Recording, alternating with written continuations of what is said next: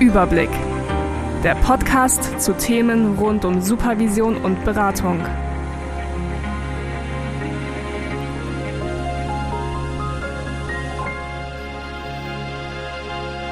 Hallo und herzlich willkommen zu Überblick, dem Podcast rund um Themen zu Supervision und Beratung mit Tina Heidmann und Henning Schnieder. Wir sind freiberufliche Supervisoren und zugleich Lehrende an Universität bzw. Hochschule und setzen uns theoretisch und praktisch mit pädagogischen und beratungswissenschaftlichen Inhalten auseinander. Die Auseinandersetzung möchten wir in diesem Format allen Interessierten zur Verfügung stellen, indem wir uns monatlich mit Gästen über ausgewählte Themen unterhalten. Unsere Folgen erscheinen jeden ersten Mittwoch im Monat und stehen jeweils unter einem Schwerpunktthema, auf das wir dann ähm, aus der jeweiligen Perspektive blickend in den Dialog gehen. Unsere Gäste sind aus unterschiedlichen Gründen Experten im jeweiligen Themenbereich, so dass nicht nur Sie, liebe Zuhörenden, sondern auch wir was lernen. Ja, wir machen ja eigentlich gerade Sommerpause, Henning, aber mhm. Überraschung, es gibt heute eine Sonderfolge Überblick. Die ist ähm, nicht nur strukturell ein bisschen anders aufgebaut, sondern auch inhaltlich ähm, weicht so ein bisschen von unseren üblichen Folgen ab. Zu, zuerst vielleicht, heute gibt's keinen Gast. Ja, also es sind nur Henning und ich, die heute sprechen. Und wir treffen uns quasi in unserem Urlaub. Also wir sind beide noch im Urlaub, äh, sind deshalb auch heute nicht gemeinsam im Studio. Henning ist zugeschaltet. Wo bist du? Genau, ich bin äh, zu Hause in meinem Büro in Bremen. Auch schön. Ich meine, klappt doch auch ganz gut vom Ton her, finde ich jetzt auch besser als in unserer ersten Vorstellungsfolge. Ja. Genau. Ja, warum wir uns heute treffen und warum wir eine Sonderfolge machen. Ich habe dir ja schon mal erzählt, Henning, offline, also nicht im Podcast, aber vorher, dass ich mir aufgrund dessen, dass ich mich so intensiv mit Podcast auseinandergesetzt habe, überlegt habe, das kann man eigentlich auch ganz gut in der Lehre irgendwie einbinden und habe das ja zum Teil auch schon gemacht in Form von Podcast-Beiträgen, die ich den Studierenden zur Verfügung gestellt habe. Und daraus ist so ein bisschen die Idee entstanden, zu gucken, vielleicht können Studierende auch Podcasts erstellen als Studienleistung oder Prüfungsleistung. Und daraus ist dann eine, ja, eine Seminaridee geworden, die ich jetzt im Sommersemester umgesetzt habe. Und äh, die Studierenden haben sich in diesem Seminar mit verschiedenen Beratungsformaten auseinandergesetzt und haben dann dazu in Kleingruppen eben Podcasts erstellt. Und die sind so ungefähr zehn Minuten lang geworden. Und die möchte ich dir heute gerne einmal vorstellen und dazu mit dir ins Gespräch kommen. Mm, das heißt, diese Folge wird anders als üblich, wahrscheinlich ein bisschen länger werden. Das also schon mal als kleine Vorabinfo für alle, die zuhören. Bevor wir anfangen, würde ich aber gerne noch mal kurz auf ein paar Rückmeldungen zum Podcast eingehen. Also bei uns sind in der Zwischenzeit per Mail, über Social Media oder auch sonst ne, im beruflichen Kontext, Bekanntenkreis, Freundeskreis, ähm, einige Rückmeldungen eingegangen. Bei dir auch? Ja, also bei dir persönlich wahrscheinlich ja. auch. Wir haben uns ja schon mal drüber ja. unterhalten, genau. Und da würde ich ähm, gerne die ein oder andere Rückmeldung vorlesen, einfach deshalb, also natürlich in Absprache mit den jeweiligen Personen. Einfach deshalb, weil mir ähm, wichtig ist, dass die Personen wissen, das ist erstens bei uns angekommen und wir nehmen das ernst und wir freuen uns sehr über die Beiträge, auch über die kritischen. Bereit? Ja. Dann, ja, ja. Dann, ich bin äh, gespannt. Ja, ähm, zuerst eine Nachricht von, also ich sage jetzt mal nur den Vornamen Doro in, im Absender. Sie schreibt, vielen und vor allem herzlichen Dank an euch für diesen tollen Podcast. Habe gerade die Folge mit Elisabeth Rohr gehört und bin auf so eine angenehme Art und Weise über Gruppenprozesse, Dynamiken in Kontakt gekommen. Es resonierte direkt mit meinen eigenen Gruppenerfahrungen als Studentin, als interne und externe Mitarbeiterin in Teams, in Weiterbildung, aber auch mit meinen Rollen in den jeweiligen Gruppensettings. Sehr berührt war ich von der Vertrauensfrage, die Frau Rohr auf, aus Gruppenprozessen geschildert hat. Für mich war spannend, welch dialogischer Prozess dahinter liegt, in dessen Binnenraum ein echtes Verstehen bis hin zur Erkenntnis ermöglicht wird. Also bis dahin war ich schon mal, boah, Wahnsinn, was für eine tolle mhm. Rückmeldung. Und dann schreibt sie noch, mhm. vielen, vielen Dank, dass ihr eure Lust und Neugier auf Austausch in dieser Form teilt und euch die Mühen und den Aufwand macht, ihn so zur Verfügung zu stellen. Ja, da hat der Henning jetzt ein breites Grinsen im Gesicht. Das kann ja. man nicht so gut hören, ist aber so. Ja. Ähm, also genau. wichtig ist ja vielleicht noch für unsere Zuhörenden, die Folge ist jetzt also von meiner Seite nicht vorbereitet. Das heißt, das, was Tina jetzt vorliest, zum Teil kenne ich überhaupt nicht und ich versuche einfach ähm, spontan drauf zu antworten. Deswegen grinse ich wahrscheinlich, weil ich die ähm, Rückmeldung natürlich ähm, total super fand. Ähm, äh, und mir fiel auch gerade ein, dass ich selbst die Folge zu Gruppen ähm, schon des Öfteren immer wieder gehört habe. ähm, als kleine Fortbildung für meine eigenen Supervisionen. Und wer sich generell, fällt mir gerade ein, ähm, für Fortbildung für Gruppen interessiert, ähm, auch als Supervisor, Supervisorin, das Psychoanalytische Institut in Bremen ähm, bietet ähm, durchgehende Fortbildung in Gruppenanalyse und Gruppenpsychotherapie an. Ähm, und dort kann man durchgängig einsteigen. Mhm, das ist ja nochmal ein super Tipp. Können wir vielleicht auch nochmal verlinken. Total mhm. interessant und auch gar nicht so teuer. Ja, das hört sich gut an.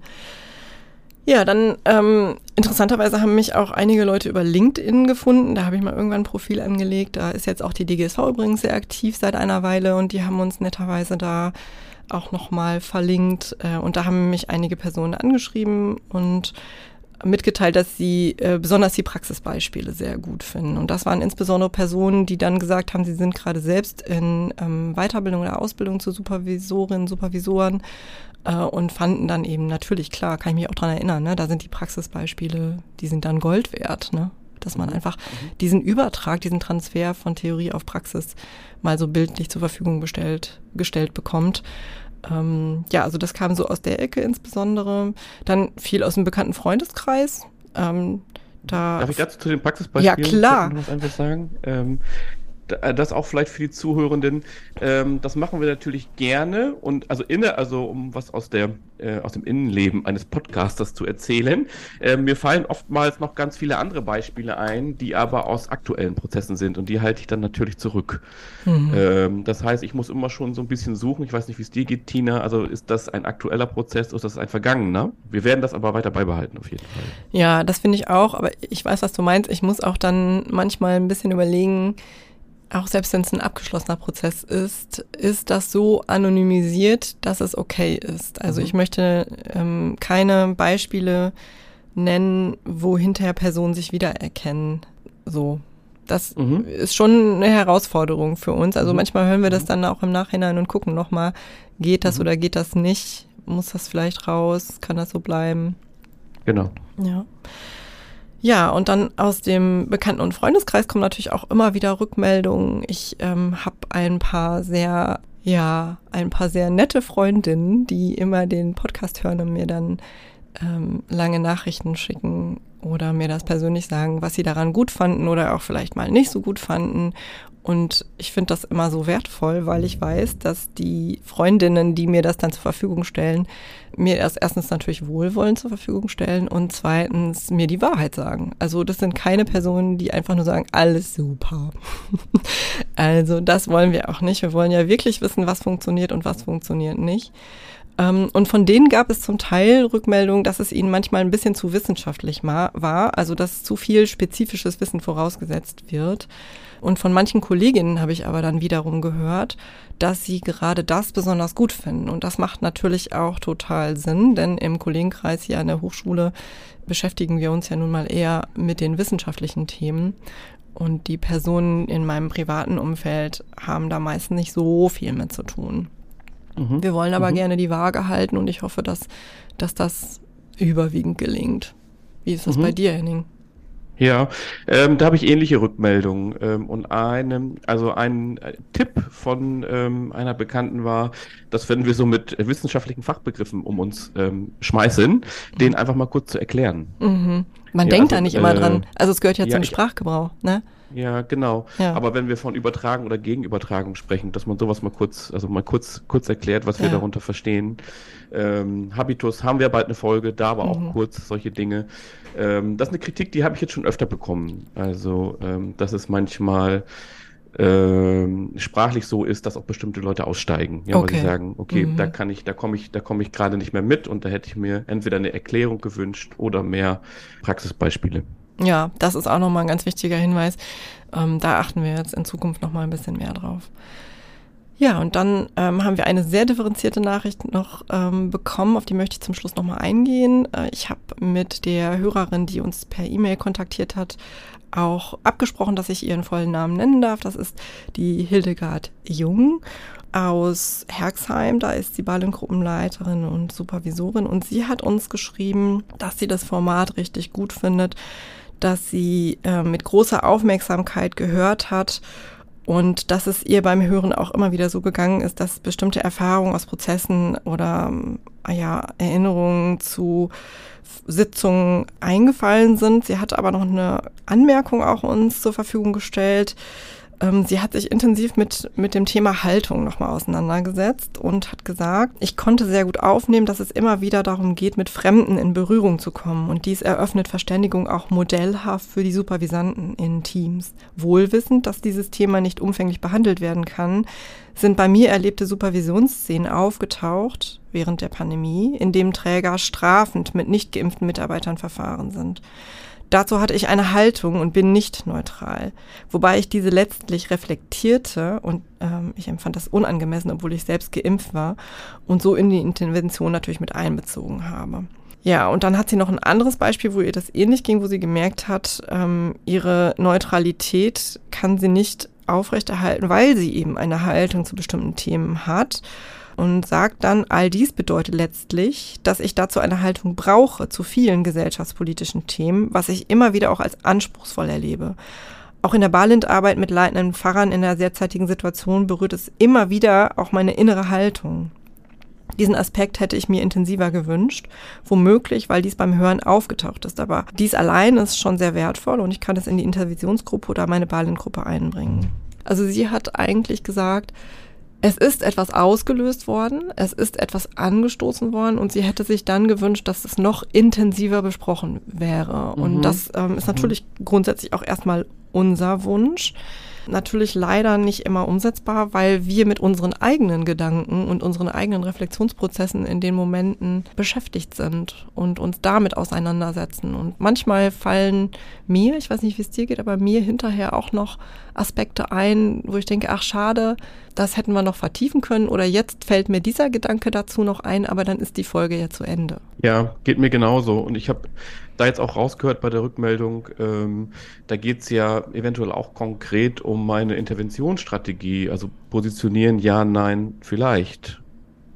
So, das ist ja interessant bei, bei Haltungen, die ich innerlich erstmal, wenn ich eine habe, ähm, wenn ich das ganz anders sehe. Also kann ich das zur Verfügung stellen? Ja, nein. Dient es den Supervisandinnen oder nicht? Das ist eine, also ist ein spannender Gedanke. Mhm. Ja, den wir ja auch durchweg weiter aufnehmen können, ne? weil es ja mhm. konkret um eine Intervention um eine Intervention geht und das ja auch ein gängiges Supervisionsthema ist, die Positionierung des Supervisors. Mhm. Was heißt Neutralität, Allparteilichkeit eigentlich? Ja, und auch die Frage, ist Neutralität dasselbe wie Allparteilichkeit? Und ich würde behaupten, ja. nein, das ist es nicht. Aber das, das wäre etwas, was wir jetzt nicht vertiefen. Und geht das überhaupt? Ja, genau. Geht das überhaupt? Vielleicht wäre Allparteilichkeit noch mal ein gutes Thema für eine Folge. Mhm. Ich äh, schreibe mir das mal mhm. gerade auf. ja, also so entstehen auch neue Podcast-Themen und zudem würde ich, also da würde ich gerne direkt ansetzen und sagen, wenn Themenwünsche entstehen, vielleicht auch durch das Hören einzelner Folgen oder weil es eben bisher noch nicht aufgetaucht ist, da würden wir uns sehr, sehr, sehr drüber freuen, wenn Sie, liebe Zuhörenden, uns das zur Verfügung stellen. Also und auch natürlich uns ähm, teilhaben lassen an ihren weiterführenden Gedanken. Und da haben Sie verschiedene Möglichkeiten, um uns zu kontaktieren. Wir sind natürlich nach wie vor über unsere Mailadresse erreichbar, kontakt@ überblick-podcast.de, wobei Überblick mit UE geschrieben wird. Aber wie eben schon erwähnt, haben wir auch persönliche LinkedIn-Profile. Ich glaube, Henning hat eins, aber pflegt es nicht. Das wäre vielleicht eine Idee, könntest du mal überlegen. Musst das ich, nicht. kann ich dir gar nicht mehr sagen. Ich bin ja. Ähm, ich habe dich irgendwann mal ich gefunden. Versuche, so, ich versuche Social Media ähm, zu begrenzen. Ja, ich weiß. Ja, und ähm, ich bin also die Social Media Beauftragte hier und möchte diese Kommunikationswege ja, zumindest offen halten, wenn ich auch weiß, dass das nicht so kulturkonform ist mit der Supervision. In dem Zusammenhang erwähne ich jetzt vielleicht auch mal, wir haben einen Instagram-Kanal, der ist ja noch, sage ich mal, schlank. Da ist noch nicht so richtig viel los. Aber das ist natürlich auch eine Möglichkeit, um kurze Kommentare mal zu hinterlassen, wenn man sagt, ich möchte keine lange E-Mail schreiben, aber ich möchte äh, vielleicht wissen, wann kommt die nächste Folge raus. Da mache ich dann immer einen Post. Oder ich möchte vielleicht nur kurz einen Themenwunsch äußern, dazu möchte ich keine E-Mail schreiben oder ich möchte auch gar nicht, dass meine E-Mail-Adresse bekannt wird oder ähnliches. Dann können Sie uns finden bei Instagram Überblick-Podcast. Ja, genau. Und so vielleicht, Tina fällt mir gerade ein, vielleicht gibt es ja auch Zuhörende, die selbst ähm, Ideen haben, äh, von Menschen, die wir eingeladen, die wir einladen können oder die sich auch selbst einladen möchten. Ja. Müssen natürlich alle mit eventuellen Absagen rechnen, aber das ist natürlich, ähm, das kann natürlich jeder gerne machen, ja. Ja, Wenn genau. er sie und dazwischen ähm, Idee, ähm, selbst Themen hat, ähm, die sich für einen Podcast eignen oder Menschen kennt, ähm, die interessant wären zu interviewen, dann immer gerne her damit. Genau. Oder ja, interviewen oder auch einfach interessante Gesprächspartner zu bestimmten Schwerpunktthemen. Da sind wir sehr offen für und sehr dankbar. Vielleicht auch, weil wir dann ähm, so ein bisschen aus unserer Bubble rauskommen. Im Moment sind wir ja noch dabei, Menschen, die näher an uns und unserem Ausbildungsgang dran sind, einzuladen. Und ich fände es schon gut, wenn wir das erweitern würden. Also wenn da die, der Wunsch besteht oder auch Ideen bestehen, zu welchen Themen wer eingeladen werden kann, da sind wir sehr offen und freuen uns. Wir haben natürlich noch ein paar ähm, Themen auch auf unserer Liste, aber bei denen wissen wir ja gar nicht so genau, ist das auch das, was die Zuhörenden interessiert. Das sind ja erstmal Dinge, die uns interessieren. Ja. Vielleicht können wir, auch das fällt mir jetzt gerade ein, mal so eine Art ähm, Live-Format schalten, wo sich ähm, Fragestellerinnen ähm, äußern können, per Chat oder per Anruf oder so, und dann nehmen wir das sozusagen in die Folge mit auf. Können wir probieren. Also was läuft natürlich immer richtig gut über Instagram. Aber ja, wir gucken mal. Das, das denken wir nochmal durch. Spontane Idee. Ja, soweit erstmal zu den äh, Rückmeldungen. Ich glaube, wir machen weiter. Ich würde jetzt gerne mein Seminar vorstellen und dann gehen wir zu Beratungsmerkmalen oder mein Seminar hieß Merkmale ausgewählter Beratungsformate. Dann gehen wir dazu ins Gespräch. Bist du bereit, Henning? Ja. Wunderbar. Also, was ich gemacht habe. Ich habe mich beschäftigt sowieso und grundlegend erstmal mit damit, was ist eigentlich Beratung. Das mache ich ja jetzt schon seit ein paar Jahren und komme immer wieder auf neue Gedanken und neue Aspekte. Äh, und in dem Zusammenhang bin ich auch öfter mit Studierenden darüber ins Gespräch gegangen. Natürlich hier im Master ähm, an der Erziehungswissenschaft, die im Bereich der pädagogischen Beratung studieren oder ihren Schwerpunkt setzen. Ähm, und da sind ganz interessante Seminare draus entstanden. Und jetzt in diesem Semester habe ich gedacht, ich möchte, ich möchte es mal ein bisschen aus der reinen Textarbeit rausholen. Ich möchte mal irgendwie das Ganze ein bisschen lebendiger gestalten und ich würde gerne die Studierenden noch ein bisschen mehr reinholen, damit sie aktiver werden. Und das ähm, ist dann gemündet in dieses Seminar, wo ich mein Wissen über das Podcasten, was ich mir bisher erarbeitet habe, mit dem Wissen über Beratung und Beratungsmerkmale Merkmale verknüpft habe. Und das hat ganz viel Anklang gefunden tatsächlich. Also die Studierenden hier sind zum Teil selber schon in der Beratungspraxis tätig, weil sie sind also im Master, die haben im Bachelor schon studiert und sind ähm, zum Teil schon in der Beratungspraxis tätig oder in der sozialen Arbeit oder in ähnlichen Bereichen und äh, suchen jetzt ähm, gezieltere Auseinandersetzung. Also die wollen sich mit ganz spezifischen Beratungsfeldern auch nochmal intensiver beschäftigen. Also da hat es aufgrund dessen schon sehr viel Anklang gefunden. Das Seminar war unerwartet voll für ein Masterseminar, was dazu geführt hat, dass äh, sehr, sehr viele Beratungsformate auch intensiv angeschaut wurden. Also Erstmal grundsätzlich hat das natürlich für mich bedeutet besonders viel Orga. Ne? Ich musste im Vorfeld ganz viel organisieren. Wie geht das? Wie mache ich das? Äh, wie bringe ich denen das Podcasten bei? Wie kriege ich das, ähm, was ich inhaltlich unterbringen möchte? Wie kriege ich das unter? Wie kriege ich das in diese Seminarstruktur eingebettet? Ähm, was müssen die technisch wissen? Ähm, so, ne? Und wie geht das hier überhaupt an der Universität auch mit der Umsetzung? Also wie machen die hier Podcasts? Wir haben ja hier dieses Podcast-Studio, in dem ich auch gerade sitze und die Medienpraxis, die sich ähm, sehr einsetzt und auch in der Lehre unterstützt, wenn gewünscht. Ne? Das war erstmal das. Und dann natürlich die Frage, ja, was haben die jetzt davon, wenn die einen Podcast machen? Das war auch die Frage, mit der ich mich noch beschäftigt habe habe dann da auch noch ein bisschen Literatur zugelesen, die ich gerne auch in die Shownotes stellen kann und habe gedacht, ich probiere das jetzt mal aus. So. Dann war die Medienpraxis einmal im Seminar äh, haben sich vorgestellt und haben Termine schon vor, für die Aufnahme zur Verfügung gestellt und haben die Studierenden so ein bisschen auch begeistert fürs Podcasten, weil sie eben die Möglichkeit schon direkt im Seminar, also in dieser Sitzung dann gegeben haben, das mal auszuprobieren. Das war richtig gut. Und die Aufgabe für die Studierenden war, dass sie halt eben intensive und kritische Auseinandersetzung mit den unterschiedlichen Beratungsformaten in kleinen Gruppen vornehmen, also dass sie diese, diese Beratungsformate nach spezifischen Merkmalen untersuchen. Da haben sie ein Handout für bekommen von mir. Was sind Merkmale? Woran erkenne ich die? Wie erarbeite ich die und so? Und ähm, sie hatten dann oder sollten dann eben Kurzpodcasts erstellen von maximal zehn Minuten. Dabei sollten sie dann untersuchen, was sind zum Beispiel Strukturen innerhalb von Beratungsformaten, also was sind gesetzliche Rahmenbedingungen und so weiter. Ne? Was sind, ähm, wir haben was gemacht zu Kontraktsetting und Arbeitsbündnis, also was man daraus ableiten kann an Merkmalen. So, also die erste Phase war forschendes Lernen, die zweite Phase Podcasten lernen. So, und so sind wir dann da reingegangen. Das war natürlich eine besondere Herausforderung für die Studierenden. Die mussten sich jetzt also nicht nur inhaltlich auseinandersetzen mit den Beratungsformaten, die mussten sich auch mit dem Podcast lernen auseinandersetzen. Und das war für manche eine ganz schöne Hürde. Die waren zum Teil ganz schön aufgeregt. Aber von den acht Gruppen, die sich gebildet haben im Seminar, haben alle auch einen Podcast aufgenommen und abgegeben, aber fünf haben nur der Veröffentlichung zugestimmt. Also fünf haben gesagt, ich möchte, dass das veröffentlicht wird. Und diese fünf würde ich dir gleich gerne vorstellen, Henning. Ja. Und Ihnen beim Zuhören. Ich würde das dann gerne, was wir hören, mit dir diskutieren, vielleicht auch durch eigenes Wissen ergänzen. Aber, und das ist mir wichtig, wir bewerten die Beiträge nicht. Also es geht hier nicht um eine Bewertung dessen, was die Studierenden gemacht haben, und die sind alle ganz unterschiedlich an diese Aufgabe rangegangen, sondern es geht erstmal nur darum, dieses Wissen zur Verfügung zu stellen mm, und zu gucken, gibt es etwas, was wir hinzufügen können, was sind für un bei uns irgendwie für Erinnerungen oder Praxisbeispiele hochgekommen, haben wir da, sind wir da anschlussfähig und das zu diskutieren. Die Infos zu den jeweiligen Beiträgen der Studierenden, die Show Notes, alles, was sie mir sonst noch zur Verfügung gestellt haben, finden Sie in der Folgenbeschreibung. So, Henning, hast du verstanden, was ich heute mit dir vorhabe? Du wusstest ja, es ja nicht. Ja, ziemlich genau sogar. Sehr gut. Oh, das freut mich. Also habe ich das einigermaßen. Wir werden das gleich feststellen.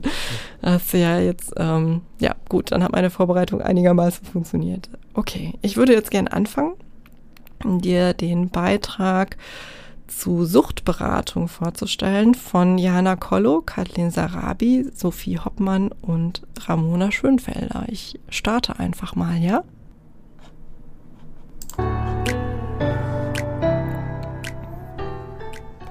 Hallo und herzlich willkommen zu unserer Sonderfolge Sucht im Fokus, Wege zur Veränderung. Ich bin Kathleen und studiere Erziehungswissenschaft im Master an der Uni Bielefeld. Neben mir sitzen meine Kommilitonen Sophie und Jana, die das gleiche studieren. Möchtet ihr euch kurz vorstellen? Hi, ich bin Sophie. Hi, ich bin Jana. In dieser Episode widmen wir uns einem äußerst wichtigen Thema, was vielen Menschen nahe geht, aber leider häufig unterschätzt wird. Sucht und Suchtberatung. An was denkst du zum Beispiel, Sophie, wenn du an das Stichwort Sucht denkst? Also beim Thema Sucht denke ich persönlich direkt immer an das Stichwort Alkohol. Ja, ich zum Beispiel auch und eben auch an das Rauchen. Ich habe mal aus Interesse in meinem privaten Umfeld nachgefragt, was meine Bekannten so unter Sucht verstehen bzw. mit ihr assoziieren. Und was ist dabei rausgekommen? Eigentlich ziemlich das Gleiche. Das Stichwort Alkohol und Rauchen wurde vermehrt erwähnt, eben die typischen legalen Drogen. Ich habe mich auch mal ein bisschen über das Thema Sucht und Suchtberatung informiert. Und laut dem Bundesministerium für Gesundheit sind 1,6 Millionen Menschen in Deutschland alkoholabhängig und sogar 12 Millionen sind von Nikotin abhängig. Und wusstet ihr, dass man zwischen stoffgebundenen und stoffungebundenen Süchten unterscheidet? Stoffgebundene sind, wie der Name schon sagt, an einen Suchtstoff gebunden und darunter fallen auch Alkohol und Nikotin. An stoffgebundene Süchte denkt man immer nicht direkt, wenn man über das Thema Sucht nachdenkt. Glücksspiel gehört zum Beispiel dazu. Und in Deutschland sind schätzungsweise 500.000 Menschen glücksspielsüchtig. Okay, das wusste ich tatsächlich noch nicht. Was mich jetzt noch interessieren würde, ist, ab wann gilt etwas denn als eine Sucht? Also wann bin ich wirklich süchtig und wann ist etwas nur eine Gewohnheit? Genau, also ich persönlich würde sagen, wenn man täglich mehrere Zigaretten raucht, würde ich das als Sucht definieren. Aber was ist, wenn man nach dem Feierabend zum Beispiel mal ein Gläschen Wein oder ein Bierchen trinkt? Wie sieht es denn da aus? Ist das auch schon eine Sucht? Da hat die WHO einen Fragenkatalog mit sechs Fragen entwickelt. Und es heißt, wenn man drei davon mit Ja beantworten kann, dann kann süchtiges Verhalten festgestellt oder eben nicht ausgeschlossen werden. Die Fragen dazu sind ganz einfach im Internet zu finden, aber wir können die auch einmal hier in den Show Notes verlinken. Ich kann euch aber auch einmal die offizielle Suchtdefinition der WHO vorlesen. Und da heißt es nämlich, Sucht ist das nicht mehr kontrollierbare Verlangen nach einem bestimmten Gefühls-, Erlebnis- oder Bewusstseinszustand. Und ein interessanter Fakt an dieser Stelle ist auch, dass Sucht erst seit 1968 eine Krankheit ist. Davor war sie eher als soziales Problem und Schwäche eingestuft. Okay, jetzt kennen wir also Anhaltspunkte, anhand welcher man eine Sucht auch als diese definieren kann. Aber wie passiert das eigentlich? Also wie gerät man in die Sucht? Wie wird man süchtig? Ja, da gibt's ganz, ganz viele individuelle Faktoren und ähm, das können beispielsweise der biografische Hintergrund sein oder gravierende Ereignisse im Leben, beispielsweise eine Trennung, die eigene oder die der Eltern oder eben auch eine chronische Krankheit. Das sind all solche Sachen, die Suchtverhalten fördern können. Und auch so jugendliche Phänomene wie Gruppenzwang oder die Beeinflussung durch Vorbilder oder auch einfach die Neugier, gerade beim Beispiel Rauchen, die können auch langfristig mal zu einer Sucht führen. Und der Weg in die Sucht ist eben meistens ein langer. Also die Sucht entwickelt sich phasenweise und über eine gewisse Zeit. Die Gewohnheit kann mit der Zeit dann eben auch mal zur Sucht werden. Also wenn ich dich richtig verstehe, Jana, dann ist eine Sucht immer schleichend. Ja, das kann man auch nicht immer so sagen. Es gibt zum Beispiel auch Substanzen wie Heroin, wo es sein kann, dass das Verlangen nach dem Erstkonsum schon so stark ist, dass es sehr, sehr schnell zu einer Sucht wird. Wenn nun ich zum Beispiel oder eine Person in meinem Umfeld süchtig sind, was kann ich denn machen? Was ist der erste Schritt? Also nachdem man sowas erkannt hat, ist es natürlich erstmal wichtig, einen Zugang zu finden. Und da ist es egal, ob der von sich selbst ausgeht oder eben durch andere Personen hergestellt wird. Es ähm, hilft zum Beispiel der Hausarzt oder auch einfach das Internet. Es gibt nämlich ganz, ganz viele verschiedene Angebote für Betroffene und auch Angehörige. Das sind beispielsweise Einzel- oder Gruppenberatungsangebote sowie offene Sprechstunden. Aber generell gilt, je niedrigschwelliger so ein Erstkontakt stattfinden kann, umso höher ist auch die Chance für eine erfolgreiche Beratung. Und zu solchen niedrigschwelligen Angeboten gehören zum Beispiel auch Online-Sprechstunden. Die Kontaktaufnahme ist eigentlich immer freiwillig, wobei die Freiwilligkeit bei einer Sucht, die zum Beispiel den Arbeitsplatz beeinflusst, auch eingeschränkt werden kann. Heute wollen wir uns aber auf die außerbetrieblichen Suchtberatung fokussieren, richtig? Ja, ganz genau. Und da, um auf den Zugang zurückzukommen, der erste Schritt wäre eben, sich im Internet oder anderswo zu informieren. Das gilt für Betroffene als auch für Freunde oder Angehörige, also für alle, die in ihrem Umfeld eine Sucht vermuten. Bei diesen Anlaufstellen können dann Informationen zu verschiedenen Suchtberatungsstellen gefunden werden. Beispielsweise gibt es eben persönliche Suchtberatungsstellen sowie auch indirekte Angebote, zum Beispiel online oder telefonisch. Die Beratung unterstützt dabei, sich aus einer Sucht zu lösen und sie gibt wichtige Informationen oder auch Hilfe bei bürokratischen Angelegenheiten, wie beispielsweise dem Antrag auf einen Therapieplatz. Jana, du hattest eben ja einmal Heroin erwähnt. Das ist ja eine illegale Droge. Wie sieht es eigentlich da mit den rechtlichen Konsequenzen in der Suchtberatung aus? Also die beratenden Personen, die stehen unter Schweigepflicht und es ist sogar möglich, bei einer Suchtberatung anonym zu bleiben. Das geht auch zum Beispiel online. Wobei das mit der Schweigepflicht, die hat auch so ihre Grenzen, zum Beispiel wenn das Wohl eines Menschen enorm gefährdet ist. Aber im Allgemeinen kann man sagen, gibt es keine rechtlichen Konsequenzen. Okay, das ist auf jeden Fall gut zu wissen. Sind denn diese Angebote generell kostenlos oder muss man da mit hohen Kosten rechnen? Solche psychosozialen Beratungen, worunter eben auch die Suchtberatung fällt, sind in der Regel kostenlos, da diese durch Gemeindestädte oder auch die Bundesländer finanziert werden. Mir ist aber wichtig, an dieser Stelle einmal anzumerken, dass Suchtberatung und Therapie eben nicht das gleiche sind. Eine Therapie ist kostenpflichtig und wird normalerweise von der Rentenversicherung übernommen. Okay, lass mich das Ganze nochmal knapp zusammenfassen. Also es gibt verschiedene Arten von Süchten, einmal die stoffgebundene und einmal die stoffungebundene Sucht. Stoffgebundene sind beispielsweise Nikotin, Alkohol und verschiedene Drogen, während die stoffungebundene Sucht sowas wie Glücksspielsucht, Shoppingsucht oder Internetsucht ist es gibt ganz verschiedene Wege, süchtig zu werden. Also einmal können es gravierende Ereignisse im Leben sein, wie zum Beispiel äh, der Tod eines Familienmitgliedes oder die Trennung der Eltern. Es können aber auch ähm, sogenannte Jugendphänomene dafür sorgen, dass man süchtig wird. Das ist dann sowas wie Gruppenzwang oder die eigene Neugier, die einen da in die Sucht leitet. Normalerweise ist der Weg in die Sucht ein langer Weg, aber es gibt auch bestimmte Drogen oder Mittel, die einen nach einmaligen Gebrauch schon süchtig machen können, die dann ein sehr hohes Suchtpotenzial haben. Wenn man nun denkt, dass man süchtig ist oder jemanden kennt, bei dem man denkt, dass diese Person süchtig ist, ist der erste Schritt, sich darüber zu informieren und im Internet Informationen über verschiedene Angebote einzuholen. Die äh, Bandbreite der verschiedenen Angebote ist sehr groß und sehr vielfältig. Das heißt, man sollte das finden, was für einen selbst und die individuelle Situation am passendsten ist. Die Suchtberatung hat dann verschiedene Merkmale. Ähm, zum einen, dass sie unverbindlich und kostenlos ist und dass sie dazu dient, einen dazu, äh, darüber zu informieren, was man machen kann oder über weitere Hilfsangebote zu informieren und auch an diese weiter zu vermitteln. Außerdem soll sie unterstützend wirken und einen bei seinem Prozess begleiten. Das heißt, sie ist quasi nicht das gleiche wie eine Therapie, ist das richtig? Ganz genau. In der Beratung geht es eben nicht um die Heilung der Sucht, sondern um die Hilfe zur Selbsthilfe. Dazu wird den Betroffenen eben, wie wir schon öfter gesagt haben, Informationen und weitere Hilfestellen wie zum Beispiel externe Suchtkliniken vermittelt. So ein Gespräch in einer Beratung erfolgt auf Augenhöhe und der oder die Beraterin unterliegt darüber eben der Schweigepflicht. Und wenn eine Sucht vorliegt, kann die Beratung einem eben helfen, das weitere Vorgehen zu planen. Und dabei werden aber auch die Wünsche des Betroffenen berücksichtigt. Darüber hinaus dient der oder die Beraterin als Vertrauensperson für den Betroffenen. Trotzdem muss hier aber erwähnt werden, dass man die Beratung und Therapie in ihren Berufsgruppen nicht immer strikt voneinander trennen kann, da sich die Professionen der BeraterInnen in manchen Aufgaben überschneiden und viele Berufsgruppen miteinander kooperieren. Also wenn ich das jetzt richtig verstanden habe, sind vor allem die Faktoren Anonymität und eben Schweigepflicht wichtige Aspekte für die Suchtberatung. Ich glaube schon, da Sucht ja auch in unserer Gesellschaft immer noch ein Tabuthema ist. Und je nach Situation und je nachdem, nach was man abhängig ist, kann das ja auch ganz schön rufschädigend sein, wenn das dann rauskommt. Okay, was ist denn, wenn ich jetzt ein passendes Angebot gefunden habe und der Erstkontakt stattgefunden hat? Ich mich also aktiv in der Beratungssituation befinde. Wie lange dauert denn dann die Beratung, beziehungsweise wie viele Sitzungen gibt es? Die Beratungszeit richtet sich eben nach dem, was der Betroffene oder die Betroffene benötigt und in welchem Kontext die Person die Suchtberatung aufsucht.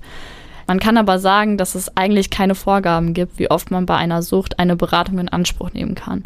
In manchen Fällen reichen wenige Beratungstermine aus, in anderen Fällen streckt sich so eine Beratung über einen längeren Zeitraum. Und hier sollte dann überlegt werden, ob die Beratung an sich ausreicht oder ob ihr eben weitere Maßnahmen notwendig sind. Bei der Therapie ist das ein bisschen anders. Da gibt es doch eine begrenzte Anzahl an Sitzungen. Das Ziel hierbei ist halt eben die Abstinenz. Und wenn diese nicht eingehalten werden kann oder erreicht werden kann, dann wird die Therapie auch abgebrochen. Also ist die Beratung dafür da, die Betroffenen zu unterstützen und ihnen zu helfen, sich selbst zu helfen, nach dem Prinzip der Hilfe zur Selbsthilfe. Während die Therapie wiederum die Heilung der Sucht als Ziel hat, richtig? Genauso habe ich das auch verstanden. Für mich scheint das ganze Thema ziemlich komplex zu sein. Was bedeutet das denn jetzt für unsere ZuhörerInnen, Kathleen? Ich würde sagen, das bedeutet, dass wenn du oder jemand in deinem Umfeld vermutet, süchtig zu sein, dass du auf keinen Fall Angst haben musst, dich zu informieren oder ein Hilfsangebot in Anspruch zu nehmen. Du verpflichtest dich auf keinen Fall sofort eine Therapie einzugehen. Es dient lediglich dazu, sich mit jemandem professionell auseinanderzusetzen, mit jemandem darüber zu reden und einen Überblick zu verschaffen über mögliche Vorgehensweisen oder Hilfsangebote. Dort bestätigen oder widerlegen sich im besten Fall deine Vermutungen. Ja, ich glaube, damit sind wir leider auch schon am Ende unserer Sonderfolge angekommen. Wir bedanken uns bei allen ZuhörerInnen und hoffen, dass ihr etwas lernen oder mitnehmen konntet. An alle Betroffenen oder eventuell Betroffenen wünschen wir viel Erfolg auf euren Weg. Bis dann. Tschüss. Ciao.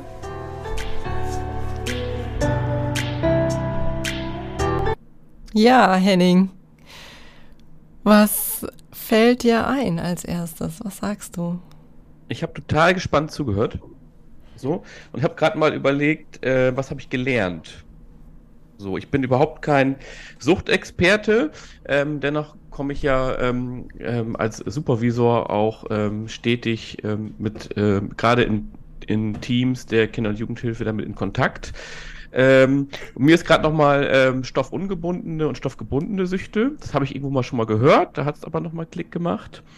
Ähm, dann, dass es seit 1968 wurde gesagt, ähm, überhaupt erst eine Krankheit ist. Ja. Das finde ich. Wusstest du nicht? Das finde ich. Das wusste ich nicht. Nee. Achso, das ist durch dieses Urteil. Ähm, das, da hatte jemand geklagt auf ähm, Kostenübernahme ähm, bei der Krankenkasse. Und die Krankenkassen haben ähm, vorher Suchttherapien nicht bezahlt. Und erst ja. mit, ähm, mit, dieser, mit dieser Gerichtsentscheidung 1968, ähm, dass die Krankenkasse das übernehmen muss, ist der Status Krankheit definiert worden. Und das ja. sozusagen war ein wegweisendes Urteil, worauf dann alle anderen weiteren Maßnahmen aufgebaut haben. Ja, und das ist ja total spannend. Ähm, äh, es wurde ja auch davon gesprochen, dass Sucht weiterhin mit einem Stigma belegt ist. Mhm. Ähm, und es ist ja auf der einen Seite total wichtig, wenn ich Betroffener bin, ähm, dass das anerkannt wird, dass ich Betroffener bin. Und gleichzeitig ist das Dilemma ja, dass ich dadurch zwangsläufig stigmatisiert werde. Ja, genau so ist es. Also, und ja. das da die Waage zu halten. Dann habe ich gleich gedacht, jeder ist in irgendeiner Form von Sucht betroffen, familiär oder freundesbedingt, stoffgebunden oder ungebunden. Ähm, mir ist das Stichwort Co-Abhängigkeit eingefallen mhm. und wie kompliziert der Umgang ähm, mit Sucht ist und wie belastend für ähm, das ganze System drumherum. Dann musste ich hier bei stoffgebundenen Süchten an den Bremer Hauptbahnhof denken. Das ist eine stetige Diskussion hier in den Medien zum Umgang ähm, mit ähm, Betroffenen von Harddrogen. Ähm, ich bin regelmäßig am Hauptbahnhof und sehe viele ähm, von diesen ähm, äh, kranken Menschen und frage mich da immer, ähm, also ist das sozusagen, äh, was sagt das über unser Gesundheitssystem und unsere Gesellschaft aus, dass wir ähm, so mit diesen Menschen umgehen? Ja. Mhm. So, ja. Ähm. Es macht, finde ich, also das finde ich ein schönes Beispiel mit dem Bahnhof, weil wir haben ja in allen Städten diese Ecken. Ne? Und wie dann erstens damit umgegangen wird, also werden die ähm, unsichtbar gemacht. Ähm, so, das hat dann sowas von, wenn du dir eine Wohnung vorstellst, wie der Staub muss halt in die Ecke oder der Dreck muss in die Ecke. Also die Sucht und Menschen, die davon betroffen sind, das ist so eine Schmuddelecke. Das ist so, mhm. das ist dreckig, das ist irgendwie, das soll nicht gesehen werden, das, das soll im Verborgenen sein. Und das finde ich wird immer an diesen, an diesem räumlichen Umgang damit auch in der Gesellschaft äh, äh wirklich ja. sehr deutlich. Ja, und hat was mit Tabu und Unbewusstmachung zu tun. Ja, also ja, geht mir aus den sein. Augen, ihr Kranken, ähm, ja. geht mir aus den Augen, ihr Kranken, weil ihr erinnert mich daran, dass ich privilegiert bin. So, und, ja. und die Idee von der Krankheit, die ist, also was Sucht angeht, ja noch gar nicht so alt. Und die, die Phase davor war, war ja wesentlich länger, wo man ähm, äh, Sucht als Charakterschwäche ausgelegt hat. Das ist ja viel, viel etablierter. Und ich glaube, dass das auch immer noch da drin steckt. Also, dass ja, es jetzt als Krankheit anerkannt wird, aber in den Köpfen von Menschen noch ähm, diese Idee von, muss doch nur aufhören zu saufen. Ja, muss es doch einfach nur lassen oder hat keine Selbstkontrolle. Dass das noch sehr, sehr, sehr stark verbreitet ist. Ja, wenn also äh, wenn wenn sie nur wollte, dann geht's doch. Genau. So, mhm. ne? Das mhm. ist ja ein ähm, gängiges ähm, äh, Vorurteil. Merke ich bei mir selber auch. Also, mhm. dass ich das immer wieder mhm. reflektieren muss, dass es eben kein einfach nur wollen ist, sondern ich habe mal einen war mal auf einem Fachtag zum Thema Sucht und der in einer Suchtklinik und der leitende Chefarzt hat dort ähm, sehr eindrucksvoll gesagt, das konnte ich mir sehr merken, also Sucht ist eine erworbene biologische Erkrankung. Mhm. Das heißt, der Körper ist irgendwann über das Suchtgedächtnis so drauf angewiesen, wie der Sauerstoff, den ich zum Atmen brauche. Ja. Und ich kann nicht einfach sagen, nein, das ähm, äh, das will ich nicht. Mhm. So. Da fällt mir übrigens ein, es gibt eine sehr interessante Droge, äh, Droge. okay. Ja, ja erzähl ah, mal. Interessanter freudscher Versprecher. Interessant. Ja, die, ja, erzähl mal von der interessanten Droge. Interesse an Drogen und Suchtmutteln gehört auch zu dem Thema dazu. Ähm, bei YouTube gibt es die ähm, America's War on Drugs, ähm, mhm. Amerikas längster Krieg. Und da wird schön über die Gesellschaftenentstehungsbedingungen von Sucht gesprochen, ähm, insbesondere darüber, dass alle Drogen, die jetzt verboten sind, mal legal waren mhm. und dass das immer sehr mit Politik zusammenhing, insbesondere bestimmte Gruppen, die, also auf Amerika bezogen, ähm, gerade dabei waren, gesellschaftlich aufzusteigen, deren spezifisches Suchtmittel zu verbieten, um sie sozusagen in ihrer Schicht zu halten. Ah, das ist interessant. Aus kriminologischer Perspektive, ähm, der Labeling-Theorie ähm, und ähm, den Sanktionsmechanismen, also hochspannend, hochspannend. Mhm. Ähm, das fiel mir dazu ein. Ähm, und ich musste, ich weiß nicht, wer ihn kennt. Ähm, ich bin ja Fußballfan, wer sich noch an Uli Borowka, den großen Werder-Verteidiger, erinnert. Ja, bin ich raus. Der fünf, ja, der über 15 Jahre Hochleistungssport betrieben hat ähm, und ähm, Alkoholiker war. Mhm mhm. über 15 Jahre. Ähm, der hat auch ähm, Bücher dazu geschrieben und tritt weiterhin auf. Und der hat auch diese Mechanismen im Profisport beschrieben ähm, zum Thema Co-Abhängigkeit, wie er immer wieder gedeckt wurde, wie mhm. Ausreden gefunden worden sind. Ähm, hochspannend. Und ähm, zu dem Podcast nochmal, was ich interessant fand. Ähm, ähm, da habe ich aufgehorcht, den Zugang. Also, es wurde ja gesagt, erstmal ins Internet gehen und dann ähm, sich erkundigen das finde ich auf der anderen Seite, auf der einen Seite total logisch ähm, in unserer heutigen ähm, durch äh, digitalisierten Welt. Und dann habe ich mich gefragt, wie war das eigentlich früher, als mhm. es das Internet noch nicht gegeben hat? Und ist es dadurch eigentlich besser geworden? Also finden Tja. seit dem Internet mehr Menschen Zugang ähm, zum Hilfesystem? Das weiß ich nicht. Weiß ich auch nicht, finde ich aber eine interessante Frage. Das müsste man mal herausfinden. Ähm, ich würde gerne nochmal auf den Aspekt der Beratung auch eingehen. Also die, die Sucht ist ja ne, klar, das ist ähm, das Anliegen, damit wird ja schon definiert, wer Zugang zu diesen Beratungsangeboten hat. Also auch ähm, Betroffene oder Angehörige von Betroffenen können sich ja hier beraten lassen. Ähm, ich fand es aber trotzdem auch nochmal interessant, wie die Unterscheidung hier auch nochmal wichtig ist. Zwischen Therapie und Beratung ist natürlich immer wichtig, aber das ist hier ja sehr schön rausformuliert worden. Also in dem einen geht es eben darum, eine Krankheit zu behandeln. Äh, ja, in der Therapie geht es darum, eine Krankheit zu behandeln. Das ähm, ist das Ziel und da werden andere Mittel angewendet. Und in der Beratung haben Sie ja hier die Merkmale rausgearbeitet. Es geht erstmal darum, zu informieren, äh, Wissen zu vermitteln, äh, wenn gewollt, dann auch weiter zu vermitteln. Aber im Zentrum steht eben die Hilfe zur Selbsthilfe. Und das Ziel, das fand ich sehr interessant, wird dann eben von den Ratsuchenden selbst formuliert. Und darin ist für mich dieser Aspekt der Mündigkeit so groß. Denn eigentlich bei Krankheit verlieren wir ja auch ein Stück Mündigkeit, weil wir nicht mehr so gut in der Lage sind, uns selbst zu vertreten. Also wir sind darauf mhm. angewiesen, dass jemand anders die Rolle ja, ne, der stellvertretenden Krisenbewältigung übernimmt, wenn wir mal Övermann bemühen wollen. Aber ähm, eben, wir sind auf die wirklich Hilfe ähm, angewiesen, die Behandlung angewiesen. Und hier wird jetzt geguckt, okay, auch im Zustand von Krankheit wie kann Beratung trotzdem diesen Aspekt der Mündigkeit groß machen? Und so wie es jetzt hier geschildert wurde, geht es eben dadurch, dass diese Zielformulierung bei den, bei den Ratsuchenden bleibt und auch der mhm. Prozess sich gestaltet am Anliegen der, Rat, der Ratsuchenden orientiert. Das fand ich war schön herausgearbeitet hier. Also so, mhm. dass, ähm, dass ich finde, also die Worte, die hier gewählt wurden, die haben es nochmal für mich auch nochmal so besonders deutlich gemacht, dass das der Unterschied ist. Ja. Mich würde jetzt interessieren, wie das tatsächlich in der Praxis abläuft. Ja.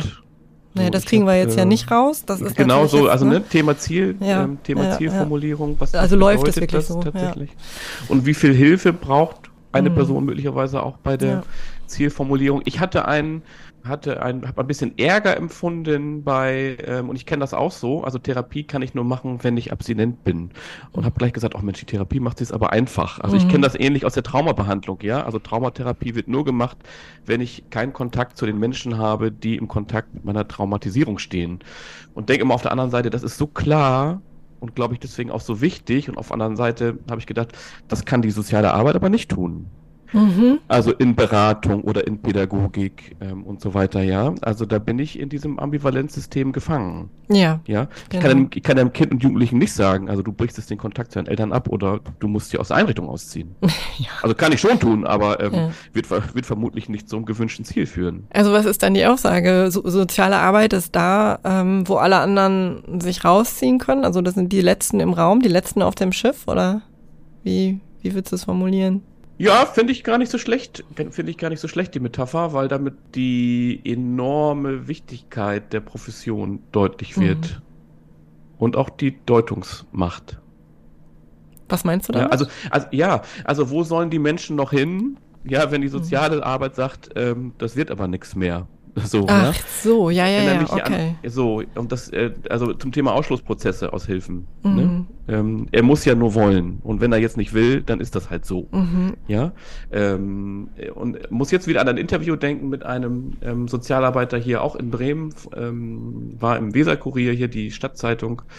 Und der hat sehr eindrucksvoll berichtet, der ist auch in der freien Drogenhilfe hier und er sagt, ähm, ähm, statistisch gesehen, ähm, so ungefähr der Wortlaut, ähm, schaffen nicht viele den Absprung aus der Harddrogenabhängigkeit. Mhm.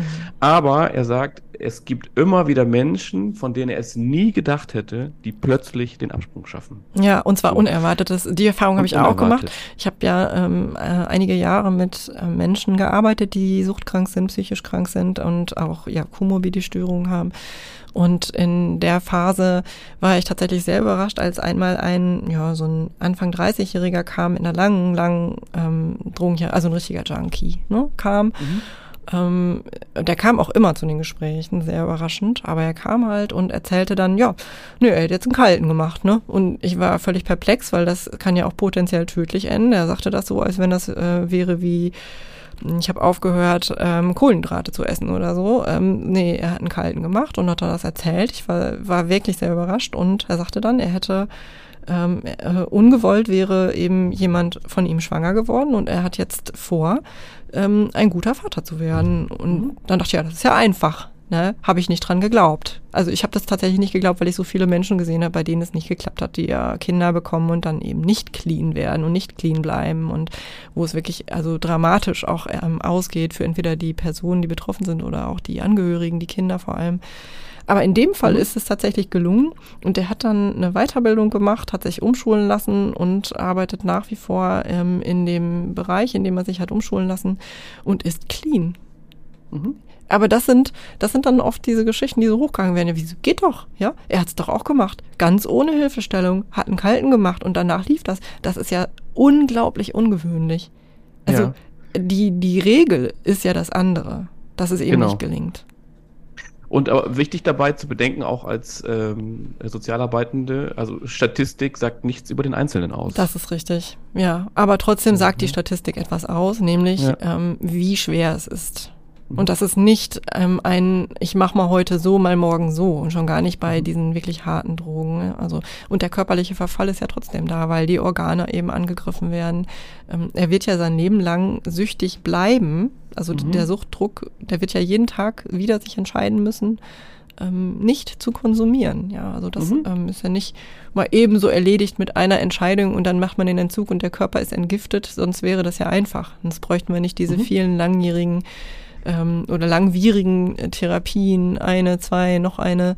Ja, so, so das, der Weg ist ja eine Entgiftung, dann Therapie und ähm, da scheitern ja schon die meisten. Mhm. Wenn da nur ein Tag ja. dazwischen liegt oder eine Stunde, ja. ja. zwischen Entgiftung und Beginn der Therapie, da sind schon mhm. viele nicht mehr ähm, in der Lage, diesem, diesem Vorhaben zu folgen. Und das macht es, glaube ich, sehr, sehr schwer auch für die Personen, die in der Suchtberatung arbeiten, weil man das weiß.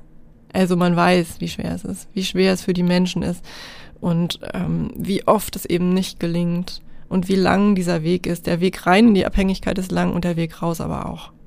Exakt, exakt, ja.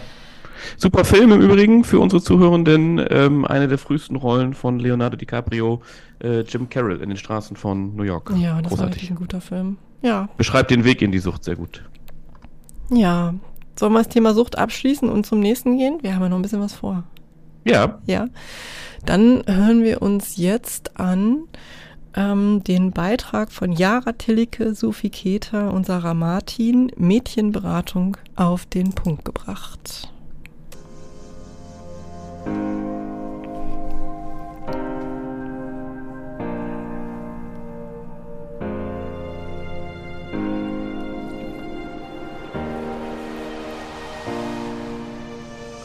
Hallo und herzlich willkommen zu unserer Podcast-Folge Mädchenberatung auf den Punkt gebracht. Wir sind drei Masterstudentinnen der Universität Bielefeld und ich bin Sophie Keter. Ich bin Jara Thieleke. Und ich bin Sarah Martin. Wir begrüßen euch ganz herzlich zu diesem Podcast. Es geht, wie ihr euch sicherlich schon denken könnt, um Mädchenberatung. In den letzten Wochen haben wir uns mit dem Beratungsformat auseinandergesetzt, um herauszufinden, was dessen Merkmale sind. Und an dieser Stelle würde ich direkt mal das Wort an Yara geben. Für alle die, die noch keine Ahnung haben, was ist Mädchenberatung überhaupt?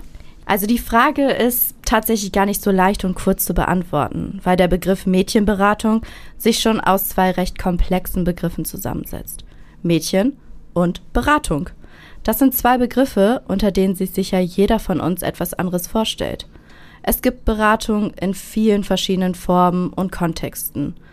So findet die Mädchenberatung in unterschiedlichen Settings, wie zum Beispiel der Mädchenberufsberatung statt. Wir wollen uns hier aber auf die psychosoziale Mädchenberatung fokussieren. Diese ist in erster Linie ein Beratungsformat, welches sich explizit an Mädchen und junge Frauen im Alter von 12 bis 21 Jahren richtet.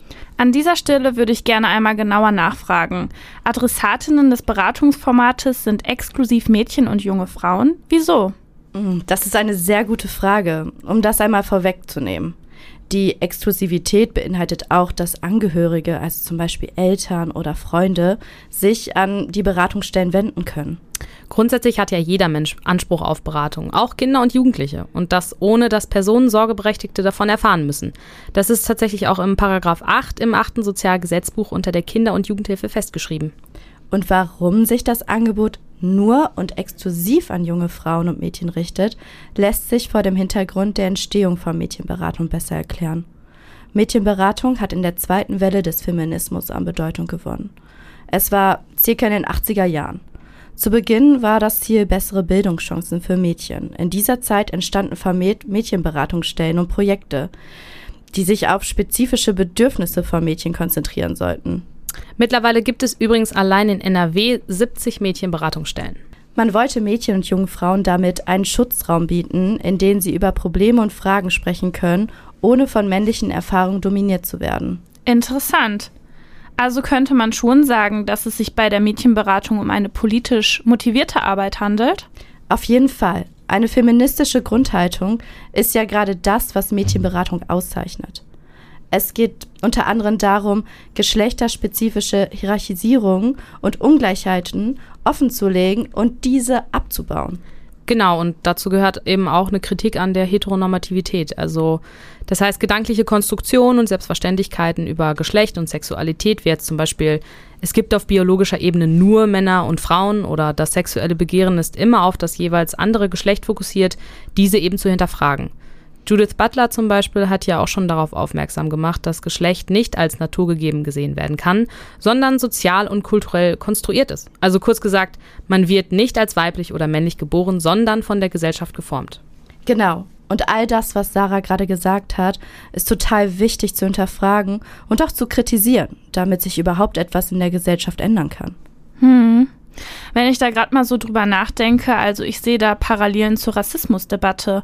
Gehört das Thema nicht irgendwie unweigerlich mit dazu? Definitiv, gut, dass du es ansprichst. Eine lange Zeit wurde der Rassismus tatsächlich vom Feminismus als ein von den Geschlechterverhältnissen getrenntes Phänomen wahrgenommen und komplett aus der Debatte ausgeklammert.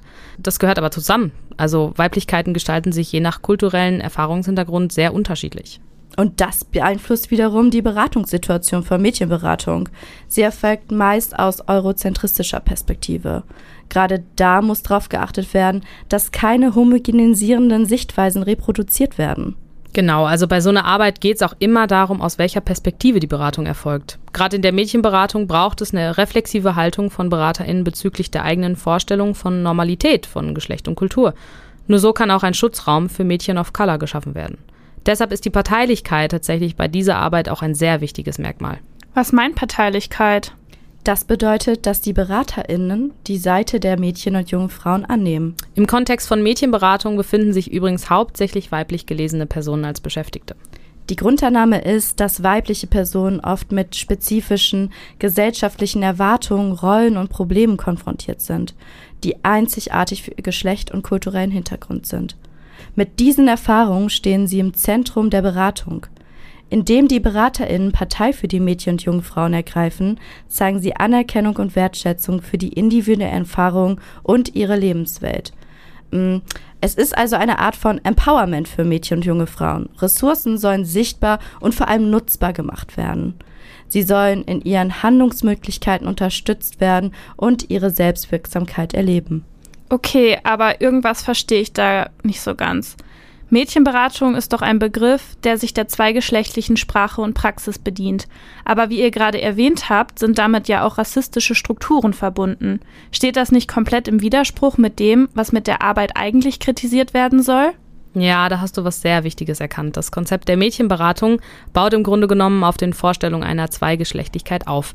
Genauso bezieht sie sich auf Konstruktion von Race. Also ja, das Beratungsformat der Mädchenberatung setzt genau wie die erziehungswissenschaftliche Frauen- und Geschlechterforschung an heterosexuellen und geschlechterdichotomen Normen an, die sie ja eigentlich dekonstruieren möchte.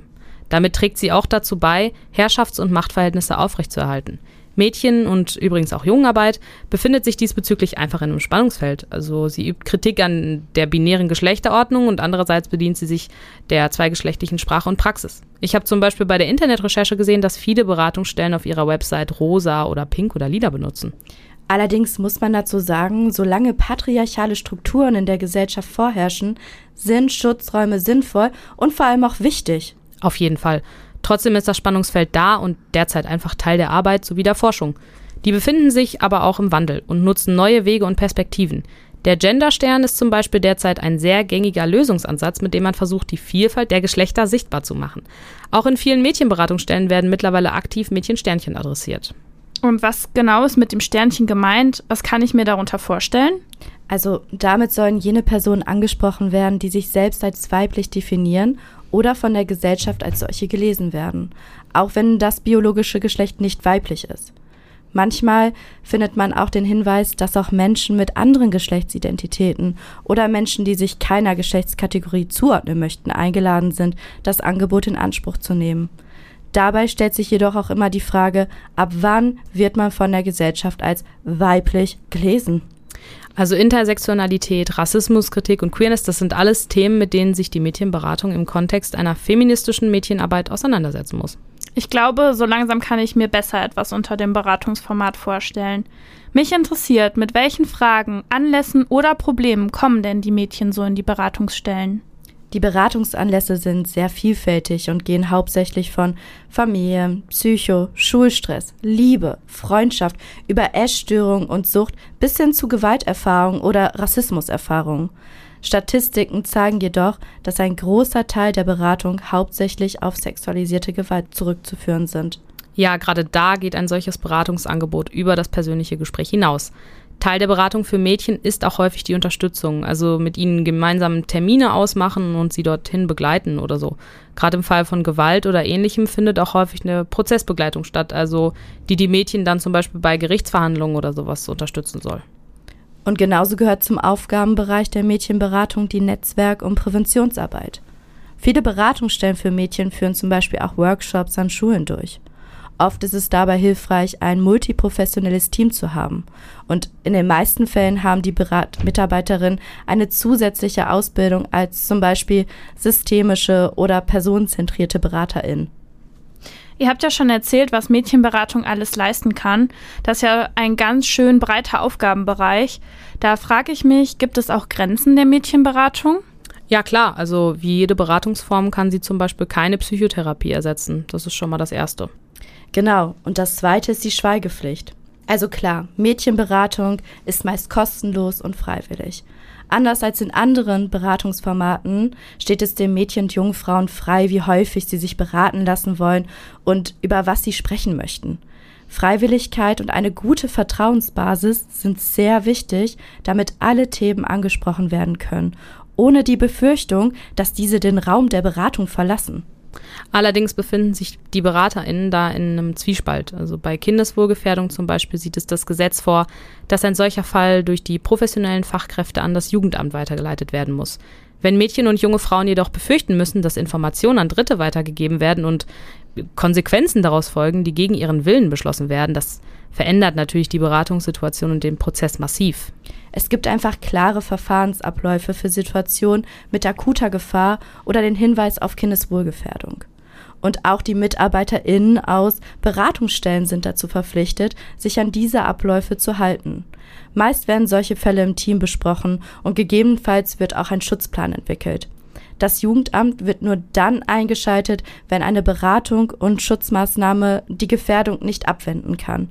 Schweigepflicht und auch Datenschutz sind wichtige Rechte, die nur in Ausnahmefällen gebrochen werden dürfen und immer unter Einbezug des betroffenen Mädchens geschehen, sofern es nicht gefährdet ist. Eine letzte Frage habe ich jetzt noch.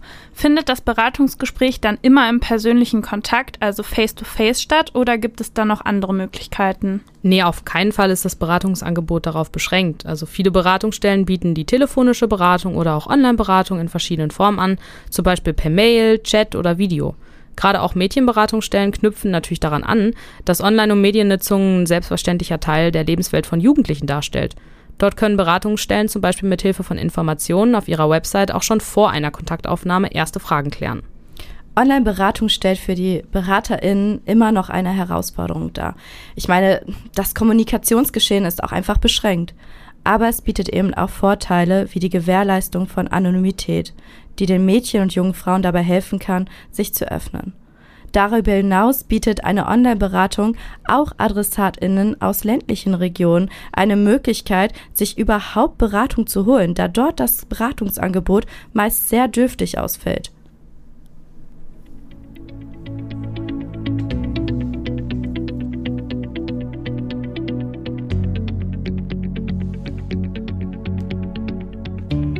An dieser Stelle möchte ich das interessante Gespräch eigentlich gar nicht beenden müssen, aber wir sind leider schon am Schluss unserer Folge angelangt. Danke an euch beiden. Ich konnte auf jeden Fall viel vom Beratungsformat der Mädchenberatung mitnehmen. Hm, sehr gerne. Ja, gerne. Abschließend möchte ich noch ansprechen, dass ich den Aspekt mit den Schutzräumen spannend fand. Also, dass es damals aus dem Wunsch nach Chancengleichheit und gleichzeitig einem Schutzraum für Mädchen und junge Frauen entstanden ist, in dem sie frei von patriarchalen Strukturen über ihre Probleme und Fragen sprechen können. Was mich noch beschäftigt, ist die Frage, ist das überhaupt noch zeitgemäß? Tatsächlich ja. Es gab ja dieses Jahr erst eine Studie von der Entwicklungsorganisation Plan International, die jetzt super viel Aufsehen erregt, vor allem auf Social Media. Die Studie zeigt, dass die jüngere Generation immer noch an heteronormativen, traditionellen Rollenbildern festhält. Dabei kam sogar heraus, dass jeder Dritte der befragten Männer es in Ordnung findet, Gewalt an Frauen auszuüben und dass 34 Prozent bereits getan haben, mit der Begründung, ihnen Respekt einzuflößen. Und das ist nur ein Beispiel von vielen und gerade auch wieder ein total aktuelles, wie zeitgemäß Schutzräume für Mädchen und junge Frauen immer noch sind. Hm, und trotzdem ist es gerade auch für MitarbeiterInnen in diesen Beratungsformaten sehr wichtig, sich mit den Ambivalenzen und den Spannungsverhältnissen der Profession und den aktuellen Diskursen zu beschäftigen. Die anderen Aspekte dürfen dabei einfach nicht außer Acht gelassen werden. Da würde ich euch zustimmen.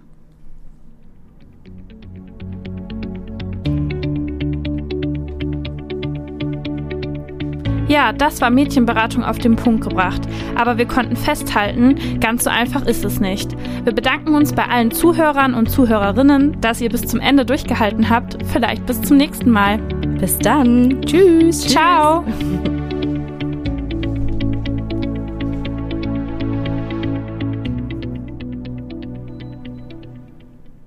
Ja, Henning, Hattest du schon vorher eine Vorstellung davon, was Mädchenberatung ausmacht? Nee, so differenziert nicht tatsächlich. Mhm, das heißt? Also ich wusste, dass es das gibt, ähm, habe mich da aber ähm, fachlich noch nie wirklich mit auseinandergesetzt. Mhm. Das so. heißt, die Aspekte des Schutzraums oder der feministischen Grundhaltung, was ist das, was du meinst? Nee, also das, das war mir bekannt, ähm, mhm. aber ich habe mich, also mit dem Thema, also, äh, ich überlege gerade, ob das was mit meiner, mit meiner Perspektive als Mann zu tun hat, nie wirklich auseinandergesetzt. Wahrscheinlich. Mhm. Ähm, fand das jetzt aber sehr interessant, dass dieser Widerspruch ähm, aufgemacht wurde. Ähm, also, dass das einmal diesen Geschlechterdualismus ähm, anfragt, ja, und gleichzeitig aber in der patriarchal, patriarchalen Gesellschaft notwendig ist. Mhm. Und es auch darüber natürlich reproduziert wird. Und an der Stelle habe ich mich gefragt, ähm, ist das vielleicht, also hakt es genau an der Stelle? Also wenn wir die äh, binären Geschlechterstrukturen äh, uns anschauen und hinterfragen und das auch verändern wollen, ähm, hakt es genau an der Stelle, dass wir aber damit ja jeden Tag konfrontiert sind und in diesem Rahmen, in diesem gesellschaftlichen Rahmen uns nach wie vor bewegen. Also ist das genau die Krux an der Geschichte? Ist es deshalb so schwierig? Ich weiß es nicht. Also ich fand das auf jeden Fall sehr interessant, ja. das auch nochmal so zu, be, ähm, zu betrachten. Also wenn wir überlegen, wie viel Widerstand häufig außerhalb von diesen Schutzräumen besteht und auf wie viel Widerstand man trifft, wenn man auch nur ähm, leise das binäre System anfragt. Und, ähm, mhm, mh. und ich glaube dennoch, dass es weiterhin notwendig ist, äh, weil also wenn man dieses Binäre jetzt in diesem Schutzraum aufheben würde, mhm. kann ich mir vorstellen, dass es auch sofort angegriffen wird. Ach so. Mhm. So, ähm, und dass dann der Schutzraum nicht mehr gegeben ist, wäre jetzt eine, eine, äh, eine Fantasie von mir. Und ja zudem, wenn ich davon ausgehe, dass nach wie vor der überwiegende Teil, ähm, äh, die Studierenden haben das ähm, richtig ausgedrückt, so, aus der sozialkonstruktivistischen Perspektive binär ähm, sozialisiert worden sind, ja, ich ja dort trotzdem dann Personen, Menschen ähm, in der Beratung sitzen habe, die daran in irgendeiner Form arbeiten möchten. Mhm. Also, ne, also mhm. auch eine andere Form von Sozialisation erfahren. Also das ist ja dann sozusagen eine neue Sozialisationsinstanz auch. Die also Beratungsstelle, also ja meinst du diese Beratungsstelle? Ja. Ja. Mhm. ja, also spricht ja nichts dagegen, dass ich mich als ähm, Mädchen ähm, definiere, dort in diese Beratungsstelle komme und dann da aber rausgehe irgendwann und selbst sage, auch so klar ist das gar nicht mehr. Mhm.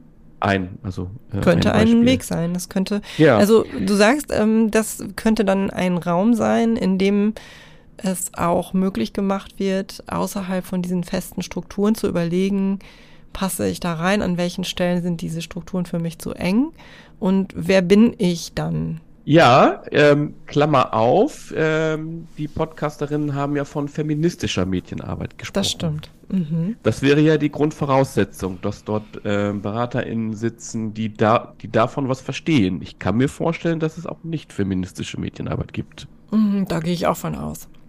So, und das ist ja eine, das ist ja eine total wichtige und notwendige Einschränkung auch bei der Darlegung des Angebotes. Also wie werde ich mhm. hier beraten? Und auch, auch das Prinzip Mündigkeit, ja. Also wer ist die Beraterin, die vor mir sitzt? Mhm. Ja. So, ja. Sag mal noch ein bisschen deutlicher. Ja. Ähm, ähm, also ich stelle mir manchmal auch so die Frage im Beratungskontext, ähm, erzählen die Berater, Beraterinnen genug von sich, auch von ihrer fachlichen Ausrichtung, runtergebrochen, so dass die, ähm, die dort vor mir sitzen, auch verstehen? Mhm. Also ich guck mal, ob ich es so. verstanden habe. Meinst du damit, ähm, dass äh, das Sagen und Tun manchmal nicht dasselbe ist? Also dass man, also rei also ähm, reicht es, in eine feministische Beratungsstelle zu gehen und kriegt man dann das, was jetzt hier gerade vorgestellt wurde? Oder sitzen dann da mir auch vielleicht Personen gegenüber, die bestimmte Dinge noch nicht reflektiert oder hinterfragt haben, die also ihrer eigenen ähm, binären Sozialisation entsprungen sind. Äh, und ja, dann, also und so fließt das ein in die Beratung. Ja, also das auf jeden Fall und sowohl als auch. Wenn das Aha. nicht reflektiert ist, kann ich es natürlich nicht besprechen mhm. als Beraterin. Aber ich meine es ganz formal. Also ähm, ganz formal erzählt die Beraterin was von ihrer Ausbildung und wie sie die Welt sieht. Also ja, also sie müsste ja erzählen, ähm, ich sehe, sehe die Welt binär oder nicht. Ach so. so als Kontaktgrundlage. Als Kontraktgrundlage, ah, ja. ja. Also ähm, ich erinnere mich, also wenn, als ich noch nichts von Therapie und Beratung gehört habe, hätte ich erkannt, dass ich eine Psychoanalyse oder eine Verhaltenstherapie mache. Bin ich mir unsicher. Ach so, meinst du das?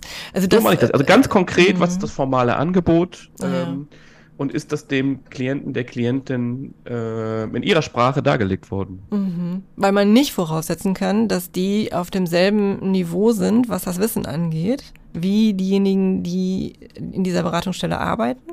Ähm, ich weiß gar nicht, ob das was mit Niveau zu tun hat.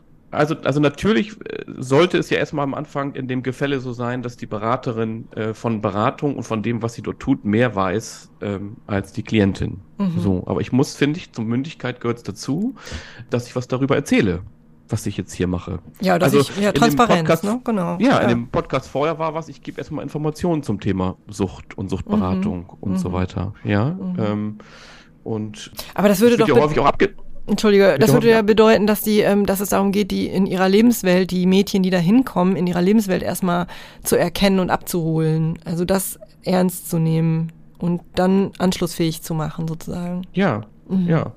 Ich würde sagen, es hat was mit fachlicher, ähm, im Rogerson Sinne, Authentizität zu tun. Mhm. Also, ähm, und auch zu hinterfragen, wo verstecke ich vielleicht Wissen bei mir selbst, ähm, finde ich in dem Kontext wichtig. Also, wo verstecke ich Wissen bei mir selbst? Was meinst ja, du? Ja, also, naja, also wenn ich jetzt mal den Aspekt der Manipulation in Beratung mit aufnehme und mhm. äh, weiterdenke, ähm, und auch aus dem Prinzip, also wenn die Zielformulierung beim Klienten bei der Klientin bleibt, mhm. ja, muss ich ja sozusagen als Beraterin eine Vorstellung davon haben, bin ich für dieses Ziel überhaupt die richtige? Ja. Mhm. Mhm. Also es ist ein bisschen undifferenziert, mein Gedanke im Kopf, ne? Aber ähm, also ganz konkret, ich werde in der Beratung gefragt, ich komm, es kommt jemand zu mir in die Beratung und sagt, ähm, ich habe Rassismuserfahrung gemacht, verstehen Sie eigentlich was von Rassismus? Ja, ich habe soziale Arbeit studiert und dann habe ich dies und das gemacht. So, und ich merke bei mir selbst als Beraterin, also eigentlich habe ich von dem Thema null Checkung. Mhm, das heißt aber nun nicht, wenn man dafür null Checkung hat, aber sonst gut ist in Beratung, dass man das nicht trotzdem beraten könnte. Also im, im Sinne von, ähm, Empathie einlassen, verstehen, wie geht's dieser Person. Jetzt muss ich, muss ich diesen großen Wissensberg ähm, äh, Berg sozusagen, äh, also muss ich den mit mir rumtragen, weiß ich nicht genau. Und das andere ist, ja, du verstehst was von Rassismus, ähm, aber vielleicht ist das nicht das, was die Person braucht. Vielleicht hast du ja, aber wir, wir, reden ja über feministische Medienarbeit. Ja. So, das war ja, war ja der, also dann muss ich was von Feminismus verstehen. Ja. Und von äh, Geschlechterungerechtigkeit das und so. hegemonialen Machtverhältnissen. Wenn ich das nicht kann, kann ich da nicht beraten. Das ist richtig, aber so werden die auch ausgesucht. Die Mitarbeitenden. Da gehe ich von aus. Und so kenne ich es auch nur in, in Mädchenberatungsstellen, dass da durchaus ähm, sehr genau hingeschaut wird. Aha, okay, okay, das damit ja. war mir nicht bekannt. Aber das äh, ist auch nur eine persönliche Wahrnehmung und eine subjektive. Ja. Aber ähm, natürlich würde das anders gar nicht funktionieren. Wie kann sich das sonst aufrechterhalten? Und trotzdem, und da waren wir, glaube ich, eben so ein bisschen, kann es aber doch sein, dass es natürlich Elemente gibt bei den Personen, die noch ein bisschen unreflektiert sind äh, oder Zuschreibungen gibt, die noch nicht ähm, erkannt sind, also blinde Flecken davor herrschen. Und, ähm, und das passt auch so ein bisschen zu dem, was uns mhm. ähm, Frau Jung in ihrer E-Mail geschrieben hat. Also unsere, was ist das eigentlich? Neutralität. Ähm, äh, und wenn ich jetzt mit so einer feministischen Grundhaltung in der Beratung sitze, das macht ja einen Rahmen. Und ähm, die feministische Grundhaltung, finde ich, ist auch für mich tatsächlich noch ein bisschen zu undifferenziert, denn es gibt so viele unterschiedliche Arten, sich feministisch zu positionieren, dass wichtig wäre zu gucken, welcher Feminismus ist denn jetzt hier gemeint? Sprechen wir erste Welle, zweite Welle, dritte Welle? Wo sind wir denn jetzt hier? Und ähm, ja, also wir haben ja da auch ein ganz großes Spektrum von, von Möglichkeiten und Haltungen und ähm, der Diskurs innerhalb der feministischen Szene ist ja nicht immer einheitlich, sondern da gibt es mhm. viele, viele Positionen. Ähm, und, da, und da war ich eben so, ich dachte, da hast du recht. Das reicht eigentlich nicht zu sagen feministische Grundhaltung, sondern ich muss meiner ähm, der Ratsuchenden, die mir dann gegenüber sitzt, deutlich machen, wo stehe ich denn eigentlich in diesem Spektrum, damit sie weiß, worauf sie sich einlässt. Mhm. Ich finde das ein wichtiger, wichtiger Aspekt und ähm, es wurde ja auch von Parteilichkeit gesprochen. Ich würde das mal äh, in Frage stellen, ob es da ähm, also auch in diesem Feld Neutralität geben kann ja. und darf. Gibt es das überhaupt? Gibt es überhaupt Neutralität? Ja. Das wäre sowieso eine Grundfrage. Gibt es Geht so Empathie etwas? mit Neutralität? Ja, genau. Was ist also Neutralität finde ich auch einen ganz schwierigen Begriff, weil das äh, das ist für mich sowas. Also was ist neutral? Ne? Also äh, da ist da ist dann ja gar nichts mehr drin, auch nichts Orientierungsgebendes mehr drin. Also ich finde diesen Begriff der Parteilichkeit oder der Allparteilichkeit, den finde ich ähm, viel nachvollziehbarer, weil sonst was wozu bist du dann also was, was macht das sonst, äh, dass du da bist oder nicht da bist? Dann, dann kannst du auch mit der Wand reden, so, ne? Wenn du immer neutral ja. bist. So, also mal, also ich bin in der feministischen Mädchenberatung und habe dort eine Jugendliche sitzen, ähm, deren Eltern ihr den ähm, Berufsweg vorschreiben wollen, der typisch weiblich ist. Mhm. So, ich würde mal ähm, sagen, wenn ich da ganz neutral reingehe, ähm, ist das auch in meiner ähm, Gegenübertragung, die bei der Klientin ausgelöst wird, was anderes, als wenn ich für mich einen Rahmen klar habe, ähm, Frauen können auch einen anderen Weg gehen. Mhm. Also allein in den Fragen, die ich formuliere oder in meiner, ähm, äh, meiner Empathie für das Anliegen. Ja, und dann rauszufinden, so. also wo, wo positioniert man sich? Ich glaube, das ist vielleicht der Punkt. Wo positioniere ich mich auch innerhalb dieses Beratungssettings? Ähm, äh, bin ich dann sozusagen gegen Eltern und ähm, pro Frauen müssen ganz andere Berufe ergreifen als die, die ähm, quasi weiblich vorbelastet sind? So vielleicht formuliert es mal ein bisschen, ähm, ja, auch ein bisschen wenig neutral. Aber ist das dann immer noch das, was nah an der Klientin ist. Und das meinte ich vorhin mit Lebenswelt. Also ich muss doch eigentlich herausfinden, was ist es denn, was diese Person, die hier vor mir sitzt, mm, in ihrem Anliegen ähm, eigentlich herausfinden möchte und sie dabei begleiten. Und mhm. da ist es völlig egal, ob ich richtig finde, dass sie Kfz-Mechatroniker wird äh, oder ähm, irgendwie was anderes, was Neutrales oder ähm, ob sie Erzieherin wird. Äh, und es würde dann nicht darum gehen, das eine oder das andere besser zu finden und das eine oder das andere zu forcieren, sondern der Klientin dabei zu helfen, herauszufinden, was sie will. Und das mhm. darf dann am Ende auch Erzieherin sein, wenn sie das will. Auch wenn ich den Mechatroniker cooler fände. Mhm. Und was mache ich als Beraterin, wenn sie mich fragt, was, finden, was würden Sie cooler finden für mich? ja, genau. Das, ist sowieso die blödeste Frage, die man in der Beratung bekommen kann. Und was denken Sie? was soll ich machen? Was soll ich tun? Das ist doch die Frage in Beratung. Was soll ich tun? Nee, sie hat sich schon entschieden. Und dann fragt sie, was finden Sie denn? Ja. Wie finden Sie das jetzt? Ja. Ja, was sage ich dann, ne? Genau, ja. Ja. Was, mei was meinen Sie? Ja, ja, schön. ja, ja. ja, sehr schwierig. Ja. Henning, wollen wir noch? Ich auch eine schwierige Frage im Übrigen im Sinne von Authentizität. Ist so, ne? Ist so, finde ich, auch. ich auch. Was macht man damit? Ähm, Habe ich mir abgewöhnt, die Frage. Ja? Ja. Also die Frage zu stellen oder zu beantworten? Also ich, ähm, äh, ich stelle sie in der Regel nicht und wenn ich gefragt werde ähm, äh, und ich habe noch was anderes im Kopf, sage ich in der Regel, ich gebe Ihnen darauf gleich gerne eine Antwort, aber ich habe vorher noch eine Frage. Ah ja, okay. Also, mhm. aber, ich aber ich beantworte die Frage. Mhm. Okay. Mhm. Mit allem, was dann dazukommen kann, ja, aber wenn ich, also wenn, wenn mich Supervisanten, wenn sie mir eine Frage stellen, kriegen sie eine Antwort. Okay. Oh, das ist eine sehr klare Haltung. Hm. Ja. Wollen wir noch einen, Henning? Ja, gerne. Ja, ähm, dann würde ich jetzt als nächstes zum Thema Schulberatung den Beitrag von Nele Koblitz, Lina Jürgenschellert, Maike Thies, Florian Aschoff einmal vorstellen. Die haben sich selber genannt Beratungsformate to go.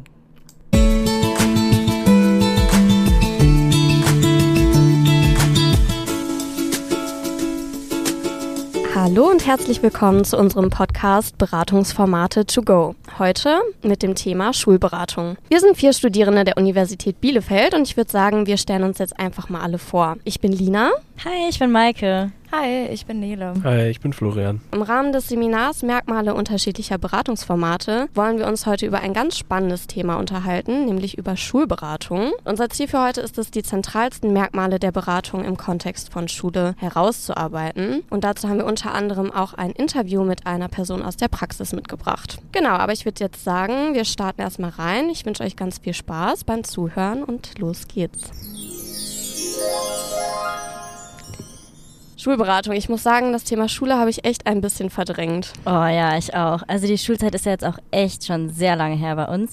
Erinnert ihr euch überhaupt noch an die Zeit? Ja, ich schon. Ich hatte sogar letztens ein lustiges Nachtreffen. Da waren noch ein paar Lehrkräfte mit eingeladen. Das war eigentlich ganz witzig. Also generell, ich würde sagen, ich hatte eine gute Schulzeit. Ja, Schule spielt ja auch heute in unserem Podcast eine große Rolle. Es geht ja um Schulberatung, aber was ist das eigentlich? Also, was wisst ihr denn darüber? Also, es lassen sich zwei Formen der Schulberatung unterscheiden. Und die erste Form ist die interne Form der Beratung. Und zwar in Form von BeratungslehrerInnen, die eigentlich hauptberuflich unterrichten. Oder halt in Form von SchulsozialarbeiterInnen oder PsychologInnen, die aber halt innerhalb der Schule arbeiten. Genau, und dann gibt es auch noch die zweite Form, das ist die externe Schulberatung. Die findet also außerhalb der Schule statt. Und äh, generell kann man sagen, dass die Schulberatung sich an drei Zielgruppen richtet. Es gibt einmal die Einzelfallberatung, da drin inklusive ist auch noch die Schullaufbahnberatung. Es gibt einmal als zweites noch die Gruppenberatung und die Institutionsberatung. Das Haupttätigkeitsfeld ist allerdings die Einzelfallberatung. Genau, und deshalb würde ich sagen, fokussieren wir uns heute auch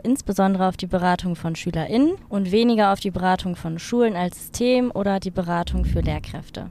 Okay, also nur, dass ich es jetzt richtig verstanden habe, worauf beziehen wir uns jetzt? Auf die interne oder die externe Beratung?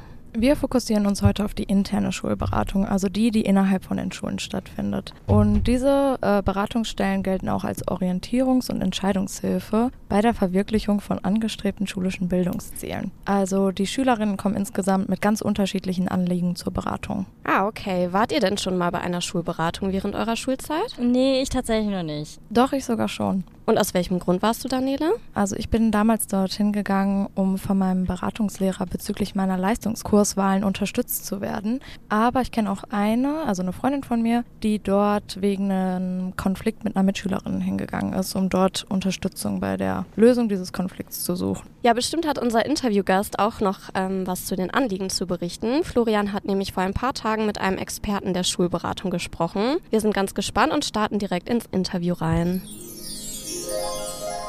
Hi Marvin, bitte stell dich doch einmal ganz kurz vor, wie alt du bist und wo du arbeitest. Hi, ich bin Marvin Krönke, ich bin 25 Jahre jung und ich arbeite als Schulsozialarbeiter an der Realschule in Senne. Bist du dort äh, zuständig für SchülerInnen oder auch für andere Personen? Was sind da deine Tätigkeiten? Also hauptsächlich bin ich natürlich für Schüler und Schülerinnen zuständig, aber wir arbeiten natürlich auch zielgruppenübergreifend. Bedeutet jetzt beispielsweise, dass wir auch mit den Eltern im Kontakt sind und mit Lehrkräften und natürlich weiteren Institutionen wie beispielsweise das Jugendamt, wenn die zum Beispiel noch Rückfragen an uns haben. Und mit welchen Anliegen kommen die SchülerInnen zu dir? Äh, die Schüler und Schülerinnen kommen ab und zu mit kleineren Anliegen zu uns, wenn es zum Beispiel um Liebeskummer geht, wenn es um Probleme in deren Freundschaften geht, Streitigkeiten oder auch, ähm, ich sag mal, Konflikte innerhalb der Schule, Konflikte zu Hause, ähm, zwischen Geschwistern, zwischen Eltern und natürlich auch Konflikte innerhalb der Schule, wie ich schon genannt hatte, beispielsweise mit Lehrkräften oder auch mit anderen SchülerInnen. Dort gibt es dann manchmal Streitigkeiten, die sie vielleicht im ersten Moment nicht gelöst kriegen. Darüber hinaus kommen die SchülerInnen auch mit ähm, Anliegen zu mir, wenn es dem psychisch zum Beispiel nicht so gut geht oder wenn sie auch einfach gerade in der Problemlage sind und nicht weiter wissen oder an wen sie sich zum Beispiel auch wenden können. Hm, kommen die immer freiwillig zu dir oder wird es manchmal auch von LehrerInnen, Eltern oder der Schulleitung gesagt, dass sie zu dir kommen sollen? Also in erster Linie von meiner Seite aus gibt es absolut äh, keinen Zwang. Natürlich haben wir aber auch Lehrkräfte oder beispielsweise die Schulleitung, die dann mit einem Schüler oder einer Schülerin zu mir kommen und dann sagen, hey, hier ist ein äh, Konflikt entstanden und bitte geht mal zusammen ins Gespräch. Oder das hatte ich auch erst vor kurzem, dass eine Lehrkraft mit zwei SchülerInnen bei mir im Büro saß, äh, aufgrund eines Konflikts, der auch eine lange Vorgeschichte hatte Dort war es in dem Moment natürlich für die SchülerInnen eine Zwangssituation. Ich probiere trotzdem von meiner Seite aus, denen immer klar zu machen, dass es keinen Zwang von meiner Seite aus gibt und dass jeder freiwillig zu mir kommen kann und manche Themen vielleicht aber auch erst später bearbeitet werden können. Okay, ähm, wie kommt denn der Kontakt zustande? Ist deine Tür quasi immer offen oder buchen sich die SchülerInnen feste Termine oder wie ist das? Genau, also in erster Linie ist meine Tür immer offen und äh, natürlich können sich SchülerInnen auch äh, einen Termin bei mir buchen können Sie zum Beispiel in der Pause zu mir kommen und sagen, ich habe das und das Anliegen, da würde ich gerne mal mit dir drüber reden. Und dann machen wir einen Termin aus, aber in der Regel ist die Tür immer offen. Und natürlich können SchülerInnen auch während des Unterrichts raus. Das muss dann natürlich abgesprochen werden mit den Lehrkräften. Dann schreibe ich den SchülerInnen natürlich auch dementsprechend eine Entschuldigung dafür. Genau. Ähm, okay, was sind die Vorteile, wenn du als Schulsozialarbeiter, also als außenstehende bzw. externe Person, die keine Lehrkraft ist, berätst? Also ich finde persönlich, der größte Vorteil dabei ist, dass ich ja keine Lehrkraft bin und ich den SchülerInnen auch keine Noten gebe und somit nochmal ein lockeres Setting zustande kommt und die SchülerInnen auch keine, ich sag mal in Anführungszeichen, Angst vor eventuellen Konsequenzen haben, weil es beispielsweise um Themen geht, wo zum Beispiel auch Lehrkräfte mit involviert sind, weil ich natürlich auch eine, Schweigepflicht habe, auch nur bis zu einem gewissen Grad. Diese Schweigepflicht äh, kann natürlich sonst auch gebrochen werden, wenn es beispielsweise um Selbst- und Fremdgefährdung geht oder auch wenn beispielsweise ähm, kriminelle Machenschaften geplant sind in der Zukunft. Dann kann ich meine Schweigepflicht auch brechen. Aber außerhalb dessen ähm, können SchülerInnen sich dann, ich sage mal, freier bei mir äußern und müssen auch irgendwie keine Angst in Anführungszeichen haben, dass sie zukünftig dadurch Probleme kriegen könnten innerhalb der Schule. Ja, dann bedanke ich mich bei dir. Das war sehr aufschlussreich. Genau. Ich habe auch zu danken und genau, wünsche euch allen einen schönen Tag. Ja, das wünsche ich dir auch. Wow, das war ja spannend, mal so einen Einblick von der Arbeit eines Schulsozialarbeiters zu bekommen. Ja, wie wir gerade gehört haben, scheint es echt ein Dilemma zu geben, wenn Konflikte mit einer Lehrperson vorliegen und genau die Lehrerin oder der Lehrer dann die Schulberatung durchführt. Ja, das stimmt. Also zum einen ist es natürlich total toll, dass die Beratungslehrerinnen direkt vor Ort sind und jederzeit zu erreichen sind, ohne dass man sich erst einen Termin bei einer fremden Person an einem externen Ort machen muss. Also denke ich, für viele ist das vielleicht auch dann die kleinere Überwindung, äh, einen Termin bei einer Schulberatung wahrzunehmen. Ja, das stimmt. Aber andererseits kann es natürlich auch eine Hemmstelle darstellen, sich mit seinen emotionalen Problemen an eine Lehrperson zu wenden, die einen möglicherweise auch gleichzeitig auch noch benotet oder unterrichtet. Also ich würde sagen, da kennt man auf beiden Seiten auf jeden Fall einen Rollenkonflikt. Also sowohl bei den ratgebenden als auch bei der ratsuchenden Person. Ja, stimmt. Dann ist es ja gut, dass es in vielen Städten sowohl interne als auch externe Beratungsstellen gibt. Aber kommen wir nun zu den Beratungsmerkmalen. Was sind denn typische Merkmale für die Schulberatung? Also es gibt zum einen emotional behaftete Anliegen. Das haben wir ja gerade bei Marvin gehört. Also zum Beispiel bei Konflikten mit der Familie, mit SchülerInnen oder LehrerInnen. Und genau in diesen Fällen ist das Merkmal der Schulberatung dann die Unterstützung. Und die BeraterInnen stellen eine Vertrauensperson dar, die ein offenes Ohr hat, Verständnis zeigt und halt einfach bei diesen emotionalen emotionalen Themen und Problemen zuhört. Genau, und durch die Schulberatung werden SchülerInnen ja auch empowered, eigene Lösungsstrategien zu entwickeln. Und das ist ja eigentlich auch das Prinzip und das Ergebnis von Schulberatung. Und das kann man unter dem Merkmal Selbsthilfe zusammenfassen oder halt der Hilfe zur Selbsthilfe. Okay, dann haben wir jetzt ja schon mal zwei Merkmale, also Unterstützung und Selbsthilfe. Gibt es da noch mehr? Ja, also ein großes Merkmal ist auf jeden Fall die Informationsvermittlung. Die habe ich ja damals auch in Anspruch genommen und die hat mir wirklich sehr gut geholfen. Da informieren die BeratungslehrerInnen über die Kurswahl, über die Bildungswege, die verschiedenen Schullaufbahnen oder äh, welche verschiedenen Schulabschlüsse man erreichen kann und vieles mehr. Außerdem machen die Schulberater oft Infoveranstaltungen, wo es dann am Ende noch offene Fragerunden gibt, die dann natürlich auch nochmal sehr informativ sind. Genau, und darauf bezogen findet auch Steuerung statt. Das ist nämlich das nächste Merkmal. Äh, es lässt sich nämlich generell sagen, dass die Schule im Auftrag der Gesellschaft arbeitet. Und daher werden die Schüler und SchülerInnen hinsichtlich gesellschaftlicher Erwartungen und Werte und Normen gefördert. Und ja, also das Ziel ist halt immer, sich an das Schulsystem anzupassen und sich einzugliedern. Und daher sollte das Verhalten im Unterricht halt auch immer leistungsorientiert sein. Und daher findet in der Beratung auch öfters mal die Steuerung statt. Okay, ich fasse einmal zusammen. Also Schulberatung zeichnet sich durch die Merkmale Unterstützung, Selbsthilfe, Information und Steuerung aus. Ja, dann sind wir auch schon fast am Ende unseres Podcasts angekommen. Aber Florian, ich glaube, du hattest noch einen kleinen Hinweis an die Zuhörer und Zuhörerinnen, oder? Ja, genau. Also falls ihr SchülerInnen seid und noch Anliegen habt oder es an eurer Schule keine AnsprechpartnerInnen gibt, gibt es hier in Bielefeld äh, eine regionale Schulberatung dies ist eine Einrichtung des Landes NRW und bietet euch schulpsychologische Hilfestellungen bei verschiedensten Themen an. Wir verlinken euch die in den Shownotes. Ja, toller Hinweis. Super, ich konnte heute echt viel über das Thema Schulberatung lernen. Ich hoffe, ihr fandet es genauso spannend und interessant wie ich. Vielen Dank fürs Zuhören. Tschüss. Tschüss. Tschüss. Henning, was denkst du? Ja, ich äh, kann, glaube ich, gleich den Faden zu ähm, unserem Thema von vorhin ähm, aufnehmen, wo ich gleich ähm, innerlich ein wenig aufgeschreckt bin. Ähm, also du hast ja gesagt, dass es wichtig ist, ähm, ähm, die Lebenswelt der zu Beratenden in die Lebenswelt einzutauchen. Und in der Beratung geht es natürlich darum zu gucken, wie verhelfe ich der Klientin, dem Supervisanten dazu, dass er seine Ziele erreicht mhm. und nicht meine. Ja. So. Und das steht ja nun zumindest ein wenig im Widerspruch zur Steuerung in der Schulberatung. Genau, oder? deswegen fand ich das so großartig, dass sie das ähm, genauso auch mhm. formuliert und rausgearbeitet haben. Also dass das mhm. an dieser Stelle eine deutliche Begrenzung ist. Also aufgrund der Verortung im System Schule.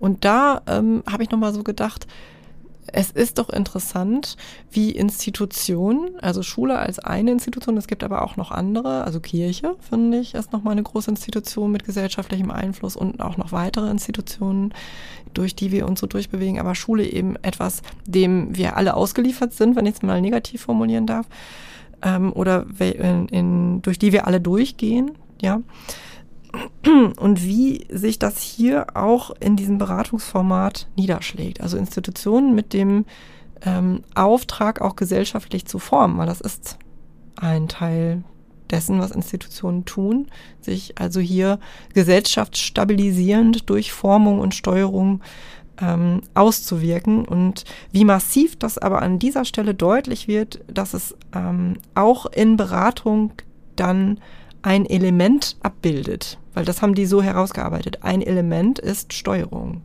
Mhm. Ja, und das ist doch das ähm, eindrucksvolle Beispiel für gouvernementale Beratung, oder? Ja, und, und woran. Und Herrschaft unkritische. So, und wenn, das finde ich super, dass du das sagst. Also, du hast jetzt hier Foucault ins Spiel gebracht, gouvernementale Beratung. Das heißt, der Einfluss des Staates oder des Regierens ähm, wird hier sichtbar. Und genau so ist es doch. Institutionen sind in der Regel staatsnah und regierend und normsetzend. Und in, wenn man es so betrachtet, tut Schule an der Stelle genau das, was ihr Auftrag ist. Ich kriege gerade innerlich total die Aggressionen gegen die Schule. nicht, wie es geht. Ja, das, äh, ähm, so, und das ist ja, stelle ich mir für Sozialarbeitende in der Schule total schwierig vor. Also, mhm. ich finde das so ein schwieriges Arbeitsfeld, weil ich in der Regel ja auch äh, rein personell ähm, dem Schulsystem ähm, und den Lehrkräften unterlegen bin. Ja, also mhm. in der mhm. Regel arbeiten viel, viel, also naturgemäß sehr viel mehr Lehrende als Sozialarbeitende ähm, in Schulen. so. Ähm, und wenn ich dort eine vielleicht auch Schulsystem kritische Haltung habe, kann ich mir vorstellen, dass ich in unglaublich viele Konflikte ähm, gerate in diesem Arbeitsfeld. Das kann aber Lehrpersonen genauso passieren, dass die mhm. so eine kritische Haltung haben und dann in Konflikte geraten. Und nur weil ich Sozialarbeiter oder Sozialarbeiterin bin, heißt das nicht, dass ich automatisch eine schulkritische Haltung habe. Nee. So, und ähm, aber du sprichst ja trotzdem was ganz Wichtiges an. Wenn ich also das habe, dann habe ich es im System schwer. Mhm. Mhm. Also mir ist es ja auch nicht, ich habe, ähm, ähm, mache schon seit längerer Zeit, ähm, gebe ich Fortbildung für Lehrkräfte und Schulsozialarbeiterinnen an einer Bildungsakademie zum Thema Traumapädagogik, ja, und da habe ich ähm, ähm, regelmäßig das Thema, wie geht's, wie, wie wird mit Schüler, Schülerinnen umgegangen, ähm, die vielleicht Flashbacks im Unterricht haben und aggressiv ausbrechen. Ähm, und da ist natürlich die Frage, ähm, wie gucken Lehrer drauf, wie gucken Schulsozialarbeiter drauf, gucken sie eher strafend, begrenzend, wieder eingliedernd drauf oder im Sinne des ähm, Krankheits- und Störungsbildes zum Klientenwohl. Und da gibt es große, große Konflikte. Ja, mhm. gibt ja diese Trainings, diese Trainingsräume in vielen Schulen. Ja? ja, also wenn Schüler im Unterricht auffällig sind, dass sie in die Trainingsräume müssen. In der Regel ja ohne die Lehrkräfte, mit denen sie die Konflikte haben, sondern das ist ja, das ist ja rein Konflikt theoretisch hochproblematisch. Mhm. Mhm. Auch aus einer Beratungsperspektive, ja? Ja. Und naja, also ich finde auch, was du gesagt hast, aus einem anderen Aspekt heraus noch wichtig. Denn also was äh, Schule immanent ist, ist ja eine bestimmte Vorstellung von Lernen, die sehr didaktisch ist. Also sehr angeleitet und didaktisch, didaktisiert ist. Und vieles, was wir ähm, in Schule finden, ist didaktisiert und strukturiert aber Leben ist manchmal halt einfach nicht so. Und die Probleme von, von Schüler und Schülerinnen sind nicht immer so. Und ich kann mir vorstellen, dass immer dann, wenn es didaktisch nicht mehr zu lösen ist, wenn es also aus dieser Vorstellung von Lernen auch herausbricht, dass dann die Möglichkeiten der Lehrpersonen auch einfach begrenzt sind oder die Möglichkeiten innerhalb dieses Schulsystems begrenzt sind. Und ich frage mich, was heißt das dann für die Beratenden in Schule, wenn das bei denen platziert wird und es ja eigentlich innerhalb dieses Systems keine Lösung dafür gibt oder keine Antwort darauf gibt. Und dann wird es aber platziert. Du hast ja vorhin ähm, bei dem anderen Podcast so schön gesagt, ähm, naja, am Ende sind dann die Sozialarbeiter und die kommen aus der Nummer dann nicht mehr raus. Das sind die letzten, die da sind. Ne? So ähnlich ist das ja jetzt hier auch. Also wann landet es dann bei den Sozialarbeitenden in der Schule oder bei den Beratenden in der Schule? Dann, wenn alle anderen raus sind wenn alle raus sind und wenn das nicht funktioniert, wird exkludiert. Naja. Das ja. ist ja eine Antwort, ähm, eine Antwort des Systems. Ich hatte gerade noch eine Frage im Kopf an dich, die mir wieder entfallen ist. Sehr schade. Jetzt mal so sagen. Ah, ich habe noch eine andere Frage. Ich weiß nicht, ob du das weißt. Dass, äh, die Frage zum Thema Schweigepflicht kam gerade ja. bei mir auf. Bricht das Elternrecht eigentlich die Schweigepflicht?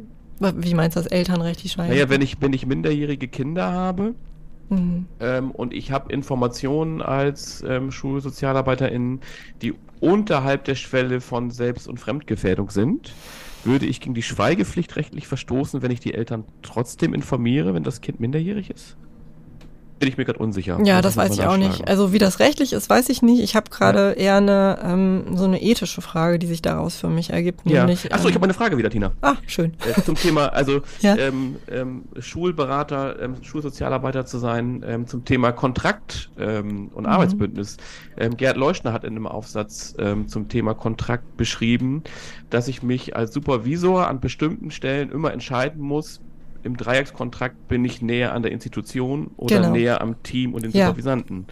Und das ist ja, da ist ja wahrscheinlich Schulsozialarbeit auch exemplarisch dafür, mhm. ja. Also mhm. bin ich gerade bei Institution und bei Eingliederung, ja, oder sehe ich gerade noch was anderes, ähm, mhm. ähm, was der Klient, die Klientin braucht? Naja, genau. Und das ergänzt sich ganz gut mit dieser Idee von äh, äh, Doppel- oder Trippelmandat. Also woher habe ich den Auftrag? Und ich finde, dass ähm, dass das nicht immer so ganz klar ist in der sozialen Arbeit generell, aber in diesem Setting finde ich es nochmal schön ähm, deutlich. Also da kommt jetzt ein Kind, hat einen Auftrag, es kommt vielleicht eine Lehrperson oder die kommt auch hinterher oder parallel oder dadurch wird diese Beratung überhaupt erst in Gang gesetzt. Dann haben wir schon zwei verschiedene Aufträge. Die müssen sie ja nicht deckungsgleich sein.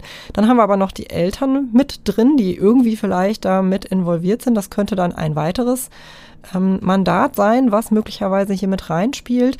Und ich habe noch so einen, so einen staatlichen Auftrag, das ist es ja. Ne? Die Anpassung, die Normierung, das ist der staatliche Auftrag. Und ich habe dann darüber hinaus ja noch das, was ich selber mitbringe. Was ist denn mein innerer Auftrag für die Arbeit? Was motiviert mich, das zu tun, was ich hier tue? Was ist ähm, das, was ich gelernt habe? Wie bin ich ähm, sozialisiert, was ist meine Haltung? Das ist ja möglicherweise noch ein Auftrag. Und wenn die konkurrierend in derselben Person oder in demselben Setting ähm, verhandelt werden müssen, dann wird es, glaube ich, spannend. Und da sieht man auch die Grenzen der theoretischen Bearbeitung ähm, dieser Formate, so wie ich das hier im Seminar gemacht habe. Wir haben das ja nur auf der Theoriebasis ähm, besprochen und an der Stelle braucht es aus meiner Sicht noch empirische Forschung, um zu gucken, na, wie wird es denn in der Interaktion dann schließlich zu sozialer Praxis? Was setzt sich durch? Ja, hochspannend. Und ähm, da tut sich, also wenn ich das alles in mir habe als ähm, Schulsozialarbeiter, macht ja deutlich, wie sehr ich auch auf ähm, selbst auf externe Beratung angewiesen bin und Supervision. Und das ist ja ein Dark Kontinent in der Schule. Ganz genau. Gerade schnell überlegt, ob Dark Kontinent im freudschen Sinne ähm, eigentlich eine rassistische Konnotation hat. Ich meine schon. Entschuldige mich dafür. Okay, Henning, wir haben noch zwei Folgen und es ist fast so ein bisschen schade, merke ich gerade, dass wir so hin und her springen schon zwischen den Folgen, weil das doch sehr unterschiedliche auch Formate auch sind und im Grunde, weil, weil es viele sind. Ich habe ja gar nicht damit gerechnet, dass fünf Gruppen sagen, ich darf das auch hier präsentieren und ich merke, dass ich so ein bisschen die Zeit im Nacken spüre, weil ich denke, wem kannst du so eine Folge zumuten, die hinterher in zwei Stunden dauert. Aber so ist es jetzt und liebe Zuhörenden, bitte, äh, genau, bitte dann nur äh, also häppchenweise hören.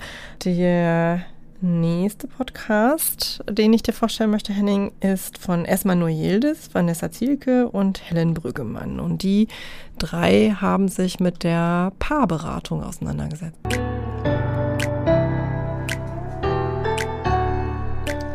Expertinnen für Beziehungsprobleme sind gefragter denn je. Aber können sie wirklich helfen? Helen hat nachgefragt.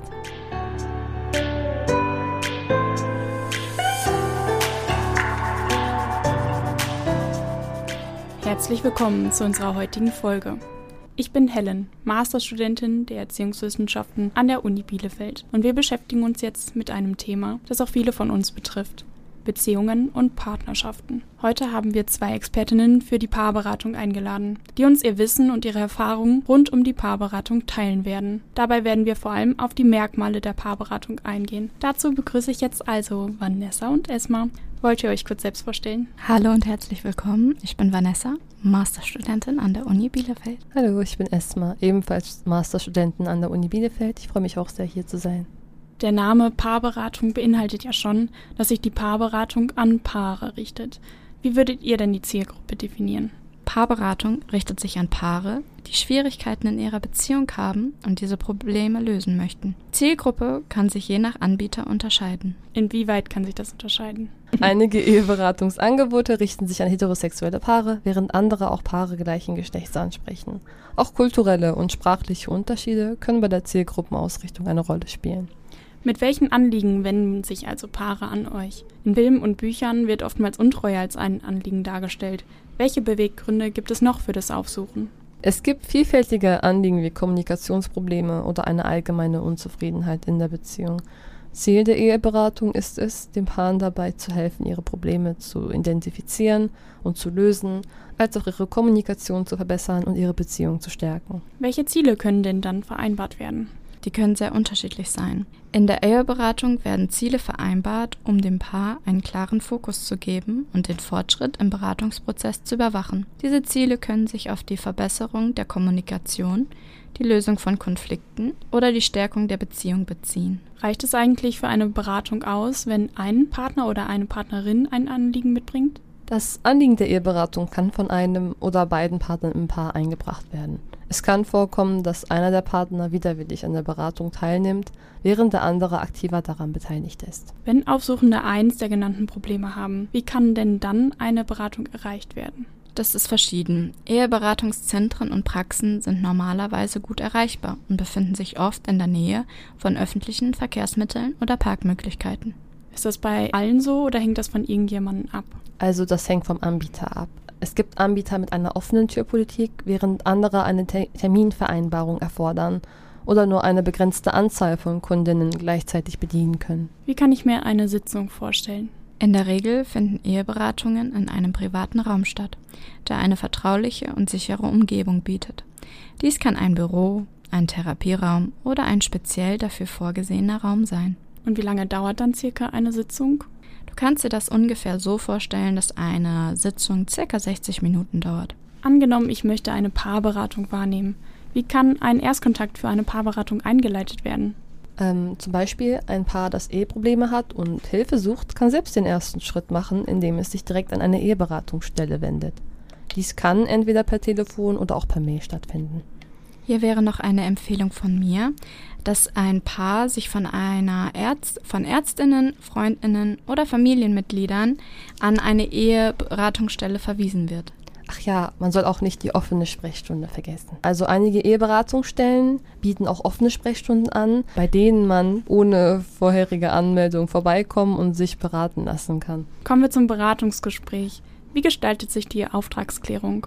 Also die Auftragsklärung bezieht sich auf die Art und Weise, wie der Beratungsprozess gestaltet wird und was das Paar von der Eheberatung erwartet. In der Regel findet das erste Gespräch zwischen dem Paar und der beratenden Person statt, um die Ziele und Erwartungen des Paares zu klären und auch zu berücksichtigen. Dabei kann es auch darum gehen, welche Probleme das Paar hat und welche Veränderungen angestrebt werden. Die Auftragsklärung kann auch mit Hilfe von standardisierten Fragebögen erfolgen. Wie häufig besuchen Paare die Paarberatung, damit eine Veränderung oder vielleicht sogar eine Verbesserung der Anliegen eintritt? Die Häufigkeit der Gespräche hängt vom Bedarf des Paares ab. In der Regel finden die Gespräche einmal pro Woche oder alle zwei Wochen statt. Könnt ihr mir einmal erklären, wie ich mir einen Beratungsprozess grundlegend vorstellen kann? Klar, Helen, gute Frage. Die Beratenden bera begleiten die Ratsuchenden in einem strukturierten Beratungsprozess und nutzen spezifische Methoden sowie Techniken, um die Beziehung der Ratsuchenden zu verbessern.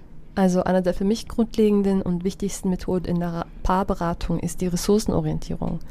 Ähm, die Beratenden fördern die Stärken der Ratsuchenden und unterstützen sie dabei, ihre Fähigkeiten zur Bewältigung von Herausforderungen zu entwickeln. Das klingt interessant. Wie sieht eigentlich die Bezahlung aus? Spannende Frage, Helen. Die Bezahlung der Eheberatung kann unterschiedlich geregelt sein. Einige Eheberatungsstellen bieten ihre Dienstleistungen kostenlos an, während andere eine Gebühr erheben. Es ist wichtig, dass das Paar die Kosten im Vorfeld kennt und die Finanzierung gegebenenfalls vorher klärt. Und wann endet die Beratung? Das Ende der Eheberatung wird in der Regel vereinbart, wenn das Paar seine Ziele erreicht hat oder beschließt, die Beratung aus anderen Gründen zu beenden. Ein Abbruch kann jederzeit erfolgen. Ein weiteres Merkmal der Beratung, das ich kenne, ist noch die Hierarchie und soziale Distanz. Wie sieht das genau bei der Paarberatung aus? Das ist wirklich eine wichtige Frage.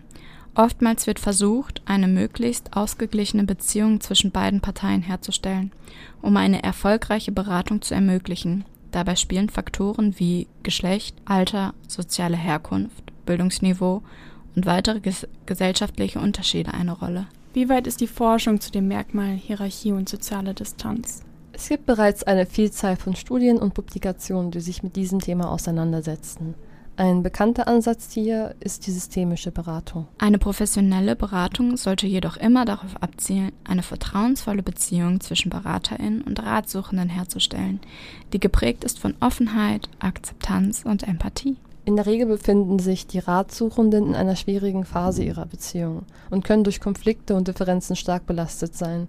In dieser Situation kann es für sie schwierig sein, eine vertrauensvolle Beziehung zu den BeraterInnen aufzubauen und sich ihnen gegenüber zu öffnen.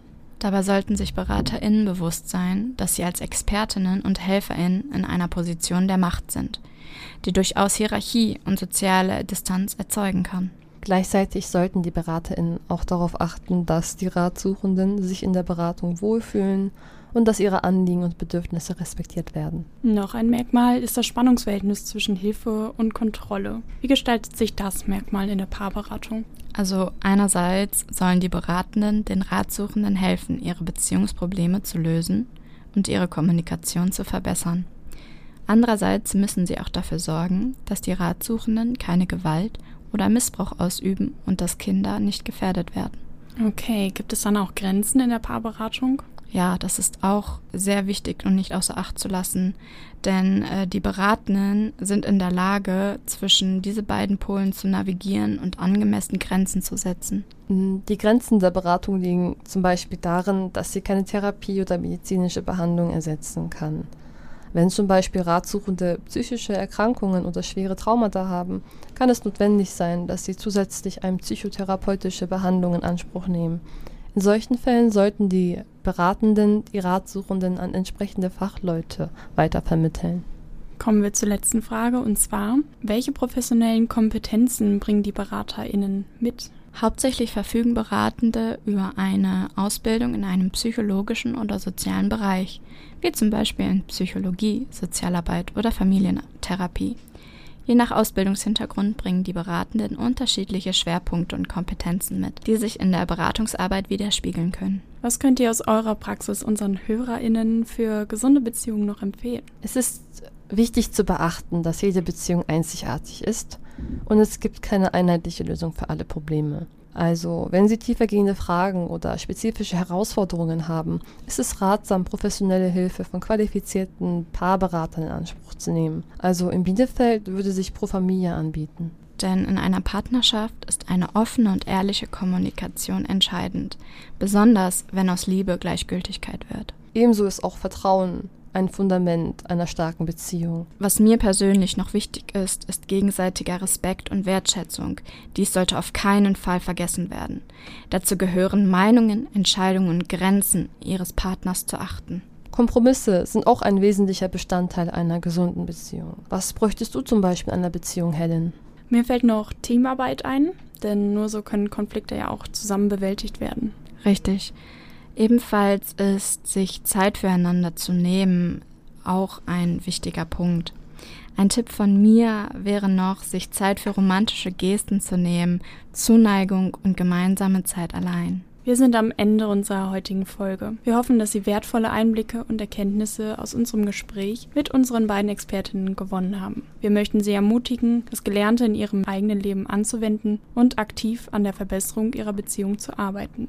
Denken Sie daran, dass jede Beziehung einzigartig ist und Zeit, Geduld und Engagement erfordert. Wenn Sie Unterstützung benötigen, zögern Sie nicht, qualifizierte PaarberaterInnen aufzusuchen. Ich bedanke mich herzlich bei unseren Expertinnen für ihre wertvollen Beiträge und bei Ihnen fürs Zuhören. Wir wünschen viel Erfolg auf Ihrem Weg zu einer erfüllenden und harmonischen Partnerschaft.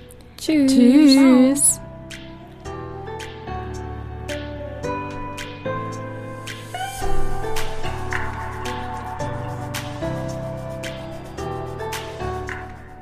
Henning, Paarberatung, ist das sein Thema?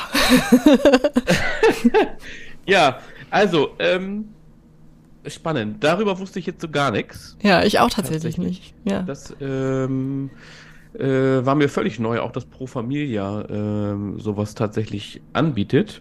Hm, ich musste, also mach gleich mal eine Frage ähm, an dich. Ähm, mhm äh, es wird ja wohl von Eheberatung gesprochen. Ne? Ja, es ist ein bisschen durcheinander ähm, gegangen, ne? Ehe- oder Paarberatung, ja. Ja. ja. Also wenn ich es als Eheberatung sehe, ist die Ehe nicht ein patriarchales Konstrukt? Ah, jetzt sind wir da. Ja, ja. Und wieso bist du verheiratet? Wieso bin ich verheiratet, ne? Genau, ja. Ja, das ist eine Frage für ein anderes Setting. Ja. Äh, also finde ich die spannende, spannende Frage. Also von, also wir hatten das Thema Mädchenarbeit und ja, heteronormative ja. Normen und so, finde ich nochmal, also bei Eheberatung, Paarbericht, Paarberatung, mhm. da auch die Perspektive und die Ausbildung der ähm, Absolut. Zu, ich, zu boah, das finde ich total wichtig. Äh, ich habe nämlich ebenso gedacht, auch nochmal beim Zuhören, ich hatte das ja vorher schon mal gehört, aber eben als ich nochmal zugehört habe, habe ich gedacht, boah, im also da wäre, glaube ich, für mich die größte Herausforderung die der Identifikation. Also wenn ich ein Paar vor mir habe, mit wem bin ich in diesem dualen System ja dann identifiziert? Und was heißt das für die andere Person? Und ich kann mir vorstellen, dass in solchen Dynamiken zwischen Paaren es häufig, also wenn sie denn dann überhaupt eine Beratung aufsuchen, ja, also wenn es so weit gekommen ist, häufig um sowas geht wie Verantwortungsübernahme oder Schuldzuweisung und das halte ich für unglaublich schwierig. Also was für eine angespannte Dynamik, also so harmonisch, wie es jetzt am Ende hm, ja klang in dem Beitrag, in dem Appell auch, ne, was man am besten tun muss, damit die Beratung gar nicht notwendig wird. Ähm, aber das ist ja nicht dann gehst du ja nicht in eine Beratungsstelle. Du gehst ja hin, wenn es Konflikte gibt und wenn Dinge nicht gut laufen. Und wenn dann ein Paar da sitzt, äh, und da ist jetzt auch völlig egal, ob das ein heteronormatives Paar ist oder ähm, was auch immer für eine Konstruktion dahinter liegt. Es ist ja so, dass dann bestimmte Kommunikationsformen nicht mehr gelingen, nicht mehr funktionieren. Und das, das ist immer, glaube ich, wenn es so nah ist, so intim ist, so privat ist, ist man auch doch nochmal sehr verletzlich, oder? Also da geht's ja um richtig um was. Also das kann ich mir vorstellen, wird dann auch schnell irgendwie existenziell, wenn es um die wichtigste Beziehung ja. geht irgendwie.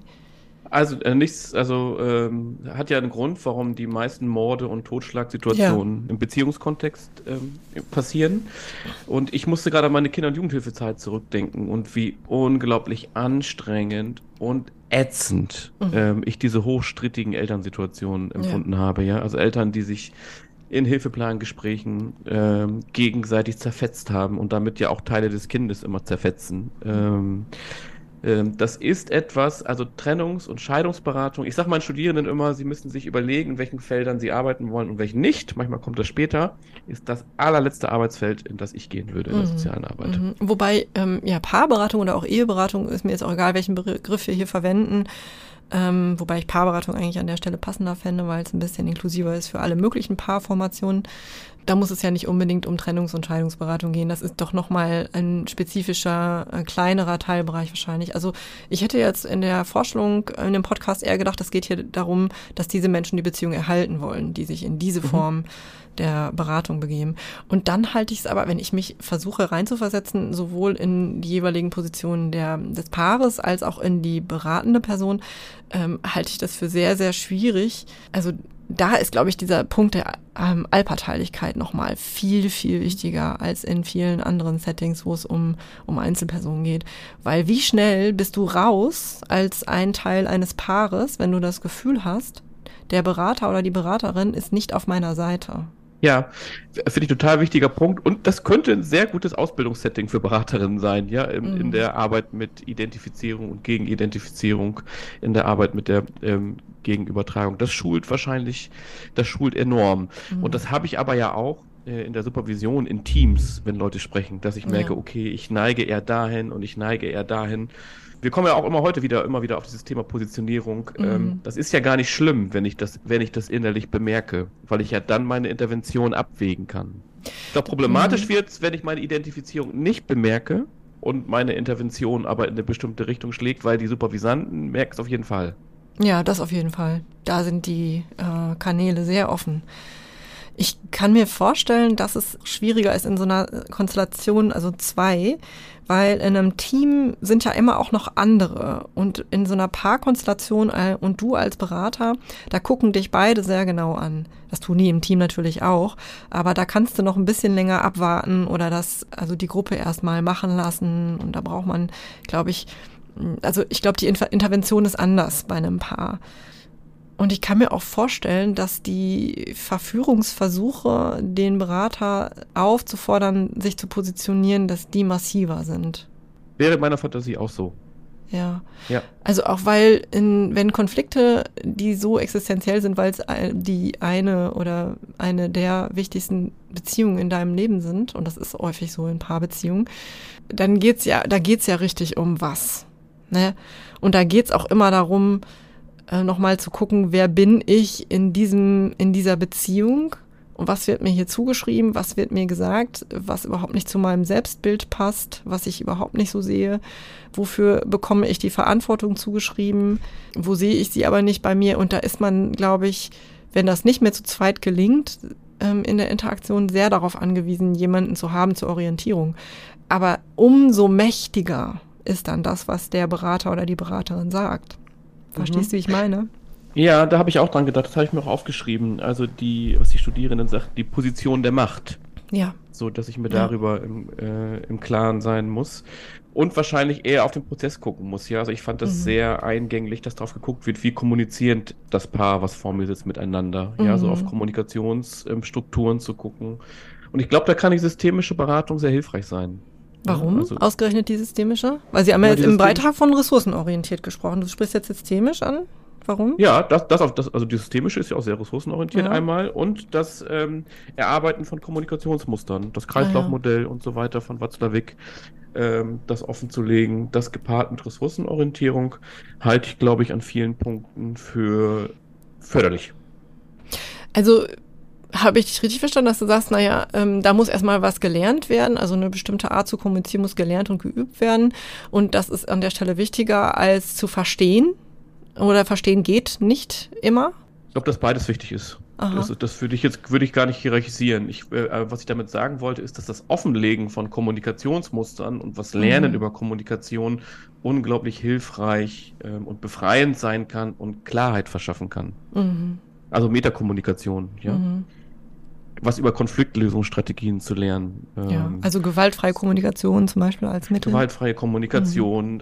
äh, Schulz von Thun mhm. äh, und so weiter und so weiter. Ich glaube, das kann unglaublich hilfreich sein, sich da auf einer Metaebene, weil das Distanz schafft, erstmal auch, ja, äh, sich damit auseinanderzusetzen und das dann zu üben und zu trainieren. Mhm. Ja, das mhm. Typische in der systemischen Beratung sind ja auch Hausaufgaben. Mhm. Ich will gar nicht sagen, dass das nicht stimmt. Ich glaube, dass du da sicherlich recht hast. Ich habe nur gerade so überlegt, ähm, nutzt das was, wenn noch nicht verstanden ist, was der eigentliche Konflikt ist. Also worum es hier geht. Es ist wirklich, also dann würde man ja annehmen, dass es mit einer verbesserten Kommunikationsstruktur erledigt ist und dass es darunter liegend keine anderen Fragen gibt oder, oder etwas latentes Unausgesprochenes gibt, sondern dass es nur eine, ein untrainierter Kommunikationsmuskel, der jetzt stärker werden muss und dann trainieren wir den mit diesen Methoden.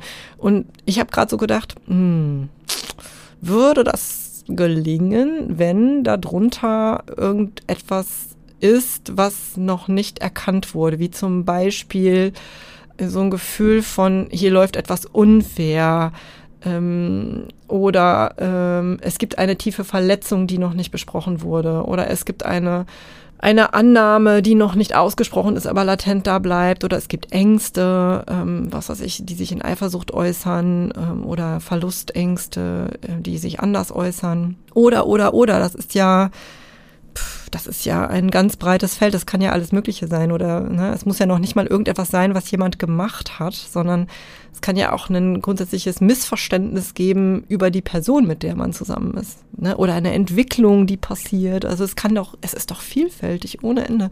Und ich glaube, oder das wäre jetzt meine Annahme, wenn nicht verstanden wurde, hm, also wie man sich sieht und was, ähm, was diese Beziehung ausmacht und wo es auch alleine aufgrund dessen, dass man so ist, wie man ist und der andere so ist, wie er ist, sich Konflikte ergeben. Dass, also, dass wenn man das nicht verstanden hat, dann nutzt es nichts, wenn man schön kommunizieren kann. Ja, das meinte ich damit aber auch nicht. Aber ich ähm, schön kommunizieren wäre jetzt für mich auch eine Verharmlosung ja. von guter Kommunikation. Ja, sorry. Aber, aber das Lernen von richtig kommunizieren ist ja der Weg hin zum Verstehen. Mhm. Also, also sagst, wenn ich nicht weiß, mhm. wie ich Verletzungen und Bedürfnisse richtig anspreche, ist es mhm. ja auch ein Prinzip, da kommen wir auch mal wieder drauf, von Mündigkeit, mhm. ähm, dass mir jemand dabei hilft, das zu tun. Also ich würde sagen, du hast recht, ja, das ähm, äh, würde ich auch immer so sagen, dass die Verstehensorientierung ähm, vor Lösungsorientierung ähm, sein müsste. Und nichtsdestotrotz kann aber was lernen über Kommunikation, ähm, ist, glaube ich, notwendig ähm, für Paare, um sich zu verstehen. Ja, also du sagst. Ähm, also wenn ich nicht über wenn ich nicht über, wenn ich bisher nicht weiß, wie ich über Gefühle spreche, brauche ich mhm. ähm, doch eventuell ein Modell, das mir beibringt, wie ich über Gefühle spreche. Ja, ja, Raum. ja, damit ich das überhaupt in der Lage bin auszudrücken. Ja, also mhm. dass ich Worte dafür finde. Mhm. Und das stimmt. Ja. Ja, würde ich dir recht geben. Ja. Also im Grunde so, ist kann beides. Ich Verletzung richtig. offenlegen. Ja. Ja, das stimmt. Und eine Verletzung offenlegen, ich glaube, das ist auch nicht so einfach. Also auch in so einem Setting und auch begleitet oder vielleicht gerade begleitet. Also manche Dinge will ich ja nicht mal, dass ich selber sie weiß. Ja. Und mhm. verheimliche sie vor mir selber. Und dann darüber mhm. zu sprechen, während der Partner da ist, der das vielleicht schon über mich weiß, ähm, ja, und ich das nicht hören will. Und dann ist noch eine weitere Person da, noch eine Zeugin, die das vielleicht noch bekräftigen könnte. Oje, oje. Mhm. Mhm. Schon herausfordernd. muss mutig sein, als Paar ja, das zu machen. Auf jeden Fall, auf jeden Fall. Und ich glaube dazu, ähm, das würde mich dazu bringen zu sagen, dann brauchen die Berater, die diese Arbeit machen, auch ein Gefühl dafür und müssen das auch anerkennen. Also diesen Mut auch anerkennen. Mhm. Würde ich auch sagen. Und es ist ja, also ich habe jetzt gerade gedacht, na, vielleicht wäre es doch ein Arbeitsfeld für mich, weil es ja so unglaublich spannend ist, weil ich ja auch in der Identifizierung sofort Millionen Beispiele im Kopf habe, wie es in meiner eigenen Paarbeziehung ist. Also ich habe ja so viele Möglichkeiten, wo ich anknüpfen kann, ja. Also ein paar, wenn sich ein Paar darüber über Verteilungsgerechtigkeit bei der mhm. Kindererziehung und im Haushalt streitet, ja. Also mhm, wer ja, das ja, Paar ja. den ersten Stein, das das nicht kennt? Ja, absolut, äh, absolut. Und da ähm, ja, und ich glaube, deswegen wäre es kein Arbeitsfeld für mich, weil ich nicht weiß, ob ich mich so gut genug distanzieren könnte von meinen Annahmen, um das mhm. beraten zu können. Also das hängt ja auch immer damit zusammen, was man schon weiß. Und wenn du jetzt über Verteilung ähm, sprichst und über diesen Gender Gap oder ähm, Mental Load und diese ganzen Begriffe, die da in dem Zusammenhang ja immer fallen, da muss ich an einen Satz denken, den eine sehr geschätzte ähm, Kollegin von mir gesagt hat, nämlich, ähm, also progressive Männer halten sich auch in diesen Bezügen häufig für sehr, sehr progressiv, weil sie sich mit anderen Männern vergleichen, nicht mit ihren Frauen. Und das wären die Dinge, die mir in den Momenten einfallen würden. Und das könnte dann dazu führen, dass der Mann, der ja schon mehr macht als seine, seine männlichen Kollegen, sich aber abgewertet fühlt ja, oder mhm. dass diese, diese, diesen Fortschritt aberkannt fühlt, wenn das meine Haltung ist oder ja, wenn das meine Wissensbestände ja. sind, auf die ich zurückgreife.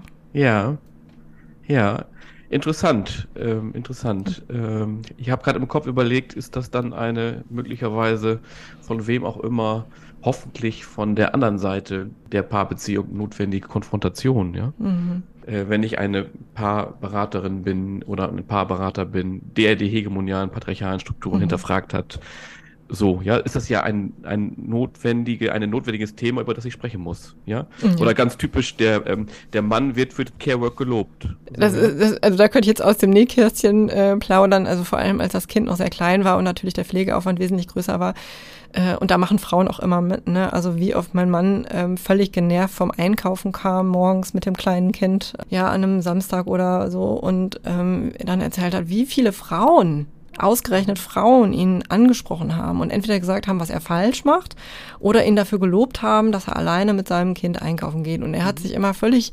entmannt gefühlt fast schon, weil er gesagt hat, also wenn ich nicht einkaufen gehen kann, das habe ich immer gemacht. Also was ist denn jetzt hier das Problem? Ja, also er hat ähm, dann das Gefühl gehabt, dass ihm hier was aberkannt wird, was er doch sowieso macht. Oder mhm. als die Familie meines Mannes mitgekriegt hat, dass er bei uns die Wäsche wäscht, ähm, oh, meine Güte, ne? Dann habe ich gedacht, gleich gibt's hier eine Runde Applaus, ne? Weil er zwei Knöpfe drücken kann. Also mhm, mh. und dann ist er auch raus, da muss er nichts anderes mehr machen und kann wie so ein, wie so ein König. Ich wasche auch die Wäsche. Ja, Manchmal schön für dich. Drei Knöpfe. Das ist ja Wahnsinn. und wer verhaltet sie zusammen und wie kommt sie wieder in den Schrank? Mach auch ich. Und alles andere nicht? Oder? Also das ist ja die Vermutung. Wir haben das, wir, wir haben das aufgeteilt. aufgeteilt. Ja, wunderbar. Aufgeschrieben und aufgeteilt. Wunderbar. Und aber es werden auch bestimmte Sachen immer wieder aufgeschrieben und neu verhandelt. Ja, so ist es ja auch in Paarbeziehungen egal. Und das ist ja auch so ein bisschen, also ich bin ja auf WG geprägt, ne? Also man verteilt halt Aufgaben, ne? So, das ist für mich normal. Also wenn dann die, die, äh, diese zwei Sachen gemacht werden, die vielleicht auch verhandelt wurden und zugeteilt wurden als Aufgaben, äh, und ähm, dann ist das so erledigt. Also bei uns ist der Mann zuständig fürs Wäschewaschen und er kocht halt auch total gerne und dann sagen alle, boah, der macht ja hier alles. Als wenn man nur kocht äh, und Wäsche wäscht im Haus, als wenn nichts anderes zu tun wäre. Aber die Sachen sind ja, ja viel sicht sichtbarer, die kannst du viel klarer sichtbar machen, als alles andere, was noch so drumherum zu tun ist so nebenbei. Ja, das stimmt. So. Ja, ich muss gleich, ich muss gleich kritisch nachdenken. Ähm, ein Literaturhinweis oder Podcasthinweis von mir fällt mir gerade ein. Sternstunde Philosophie, eine großartige Sendung in einem dritten Programm. Gibt auch einen Podcast, eine der neueren Folgen, was spricht noch für die Ehe. Okay. Wird auch aus einer patriarchalen Perspektive, äh, kritischen Perspektive ähm, diskutiert. Sehr interessant. Geht ja, eine Stunde ungefähr. Super, danke. Legen wir in die Shownotes. Eine Folge haben wir noch. Schaffst du noch? Super. Ja. Dann kommt jetzt der letzte Beitrag, in dem es um Opferberatung geht. Dieser Beitrag wurde erstellt von Simon Alfs, Johanna Nolting und Ben Frommann.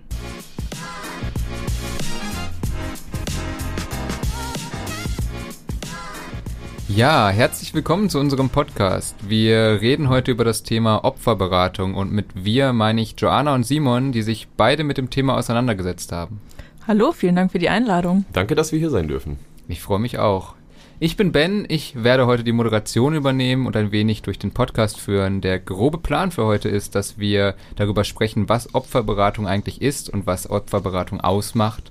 Wir werden über die Merkmale dieses Beratungsformats sprechen und am Ende auch ein paar Einrichtungen erwähnen, an die man sich wenden kann, die ihr aber auch in den Show Notes findet. Vorab die Triggerwarnung, das Thema ist sensibel, wir werden explizit über Gewalt sprechen. Das bedeutet, wenn du Gewalterfahrungen gemacht hast, solltest du den Podcast vielleicht nicht oder zumindest nicht alleine hören. Achte da bitte auf dich. So, dann würde ich sagen, starten wir ins Thema. Was ist denn eigentlich Opferberatung, Simon? Zuallererst würde ich auf jeden Fall sagen, dass ähm, man da auf jeden Fall einen Unterschied machen muss. Opferberatung ist je nach Kontext unterschiedlich.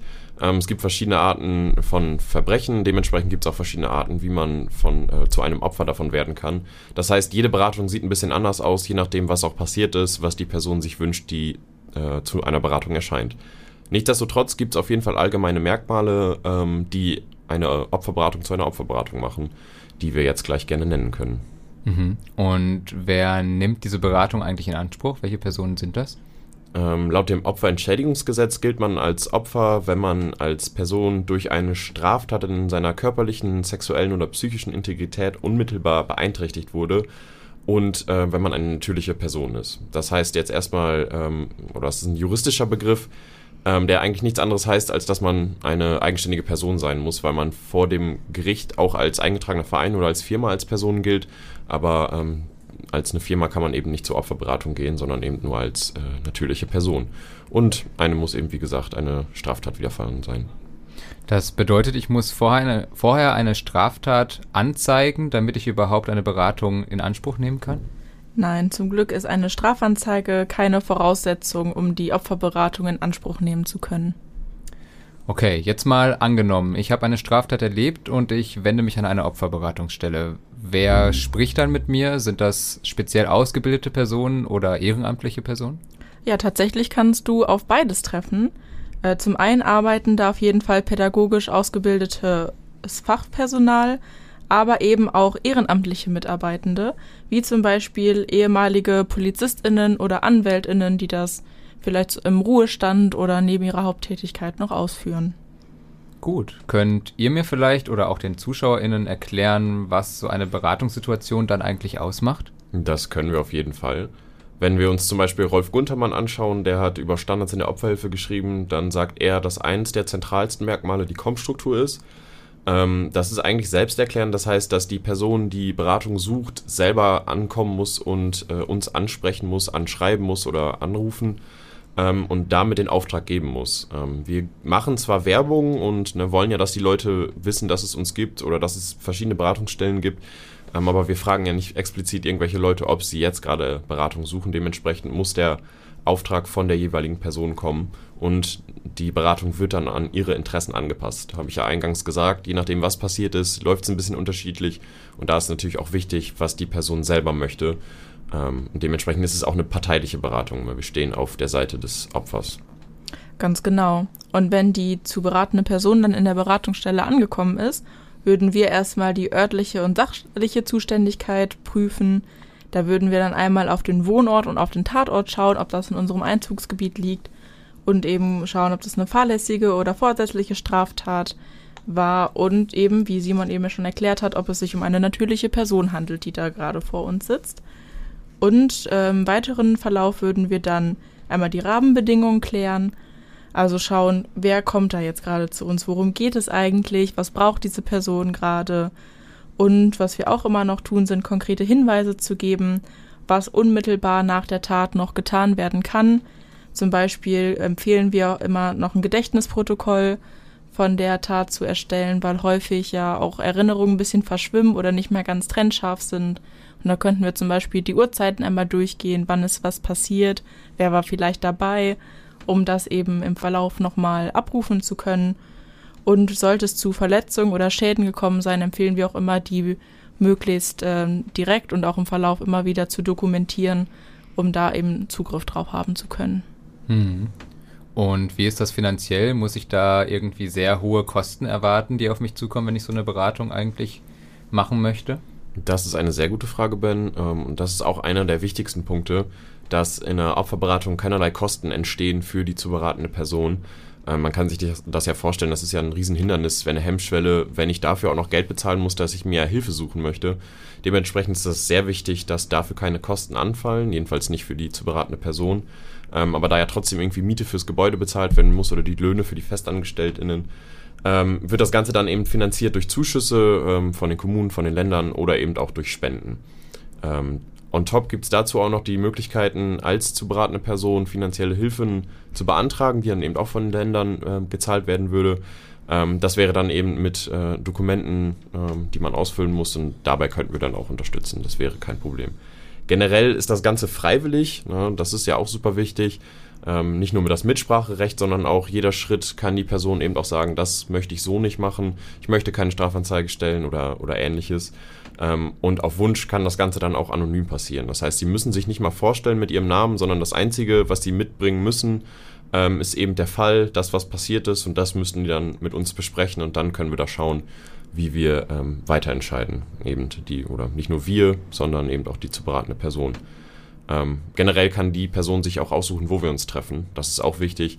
Ähm, sie muss nicht in die Beratungsstelle kommen, vielleicht ist die zu weit weg, vielleicht möchte sie nicht, dass man sie dabei sieht, wie sie in diese Beratungsstelle geht. Das heißt, wir können uns auch auf neutralem Grund treffen. Ja, spannend. Ich glaube, dann haben wir das Gerüst quasi aufgebaut. Wie ist das denn dann in der, im Kern des Ganzen? Also inhaltlich würden wir damit starten, erstmal Möglichkeiten und Rechte aufzuzeigen und dann zu schauen, was passt gerade konkret für den Fall dieser Person. Und äh, wichtig ist dabei immer, dass wir so das Sicherheitsgefühl oder das Wiedererlangen des Sicherheitsgefühls mehr im Zentrum der Arbeit haben. Dabei ist die Selbsthilfe eine wichtige Ressource und wir arbeiten quasi oder unterstützen dabei, dass die zu beratende Person wieder in eigenverantwortliches Handeln kommt, um sich eben nicht so als Opfer der Umstände zu sehen, sondern eben wieder eigeninitiativ und eigenverantwortlich handeln zu können. Hm, und geht ihr da nach irgendeiner Struktur vor oder nach irgendeinem Plan? Ganz genau. Wir orientieren uns da am Hilfeplan. Der ist ja in vielen Kontexten äh, ein wichtiges Instrument. Und da würden wir eben auch ne, die Person in die Entwicklung mit einbeziehen und eben quasi das, was wir gerade erläutert haben, mit den Möglichkeiten, mit den Unterstützungsmöglichkeiten, mit den Rechten, ähm, das eben quasi bündeln, in einen Hilfeplan packen und die Durchführung dieses Hilfeplans ist dann quasi die Durchführung der Beratung. Dabei ist natürlich auch wieder wichtig, dass die Menschen selber mitentscheiden können. Ne? Dass wir stellen das nicht komplett auf und setzen ihnen das vor und sagen, so läuft, ähm, sondern auch da dürfen die äh, mitentscheiden, weil der weitere Verlauf der Beratung hängt ja eben auch von ein paar Sachen an. Zum Beispiel eben der Strafanzeige. Wird eine gestellt oder nicht? Man kann sich das vorstellen, im Thema wie häusliche Gewalt ist es häufiger so, dass da keine Anzeigen gestellt werden, weil aus Gründen wie, dass man das Gefüge nicht komplett auseinanderbringen möchte, dass die Ehefrau, die dann vielleicht das Opfer geworden ist, ähm, Angst hat, dass dann noch mehr und noch Schlimmeres passiert, wenn sie eine Strafanzeige stellt. Vielleicht sind Kinder involviert, die man irgendwie nicht in Mitleidenschaft ziehen möchte. Ähm, das sind immer so äh, Sachen, die man im Hinterkopf haben muss, die dann auch irgendwie sich ändern können. Ähm, aber wichtig ist ja eben auch, dass dem Opfer oder den Opfern Entschädigung zusteht in den meisten Fällen. Das ist ja dann eben, hatte ich eingangs erwähnt, im Opferentschädigungsgesetz auch klar geregelt. Dafür wäre es dann aber natürlich vonnöten, eine Strafanzeige zu stellen, weil nur wenn das vor Gericht geklärt werden kann, kann dann eben auch festgestellt werden, wie eine mögliche Entschädigung aussehen kann. Ähm, und wenn es zu einem Prozess kommt, können wir den natürlich auch begleiten. Mm, wir würden natürlich auch vorher helfen, bei der Strafanzeige den Termin zur Polizei begleiten, bei der Aussage. Ähm, das gilt dann eben nicht nur für das Opfer, sondern auch für mögliche Zeuginnen, die wir da unterstützen können. Eine weitere Unterstützung, die wir anbieten können, ist die Klärung, ob noch eine Bedrohung besteht aktuell. Das können wir zum Beispiel tun, indem wir bei JVA oder Maßregelvollzügen anfragen, wenn es eben vorher zu einer Inhaftierung gekommen ist und dann eben in Erfahrung bringen, ob die Person noch inhaftiert ist, ob sie vielleicht Ausgänge hat oder ob eine Entlassung bevorsteht, um dann die beratende Person vielleicht auch darauf vorzubereiten, möglicherweise bald wieder auf den Täter oder die Täterin treffen zu können. Und äh, eine weitere Möglichkeit ist es noch, dass wir Kontakt aufnehmen oder sogar weiter vermitteln zu anderen Angeboten, wie zum Beispiel medizinische oder therapeutische Angebote, weil wir eben psychosoziale Beratung leisten. An teilweise ist dann vielleicht eine Therapie darüber hinaus auch noch sinnvoll. Davon grenzen wir uns einmal einerseits ab, aber versuchen dann auch den Weg zu ebnen, diese vielleicht dann in Anspruch nehmen zu können. Ganz wichtig, da haben wir jetzt noch gar nicht drüber geredet, wäre natürlich auch die Schweigepflicht. Mhm. Ähm, alles, was bei uns passiert oder bei uns thematisiert wird, ähm, ist natürlich davor geschützt, nach außen getragen zu werden. Es sind sehr sensible Sachen, die die Leute da erzählen und vielleicht auch Geschichten, die niemand erfahren soll. Ähm, dementsprechend äh, ist uns das auch ganz wichtig, an dieser Stelle das zu betonen, dass man da sicher sein kann, dass wir nichts weiter erzählen, ähm, was die Leute uns anvertrauen. Ähm, als Hinweis muss ich da aber trotzdem geben, dass wir ähm, im Fall, dass wir vor Gericht aussagen sollten, was in der Regel nicht vorkommt, aber falls es passiert, ähm, dass wir keinen Gebrauch vom Zeugnisverweigerungsrecht machen können, wie das zum Beispiel ein Ehepartner, eine Ehepartnerin machen könnte. Davon sind wir nicht betroffen. Ähm, wir müssten dann äh, wahrheitsgemäß vor Gericht aussagen, aber wie gesagt, das passiert in der Regel nicht. Wow, ja, danke. Das war wirklich hilfreich auf jeden Fall. Wenn ich so an mich denke, dann glaube ich, hilft es auch total, wenn man den Ablauf so ungefähr schon im Kopf hat, wie sowas funktionieren kann. Dann ist die Hemmschwelle vielleicht auch geringer, um sich Hilfe zu suchen. Wir haben in den Show Notes auch ein paar Links verteilt, auf die ihr klicken könnt, wenn ihr euch darüber informieren wollt, welche Beratungsstellen eigentlich für was zuständig sind. Da gibt es zum Beispiel den Weißen Ring, Backup oder Saba. Informiert euch also sehr gerne dort auch noch weiter. Dann lässt sich am Ende nur noch sagen, vielen Dank euch beiden für die spannenden Beiträge und das gute Gespräch. Und am Ende möchte ich noch sagen, passt auf euch auf. Tschüss. Ciao. Tschüss.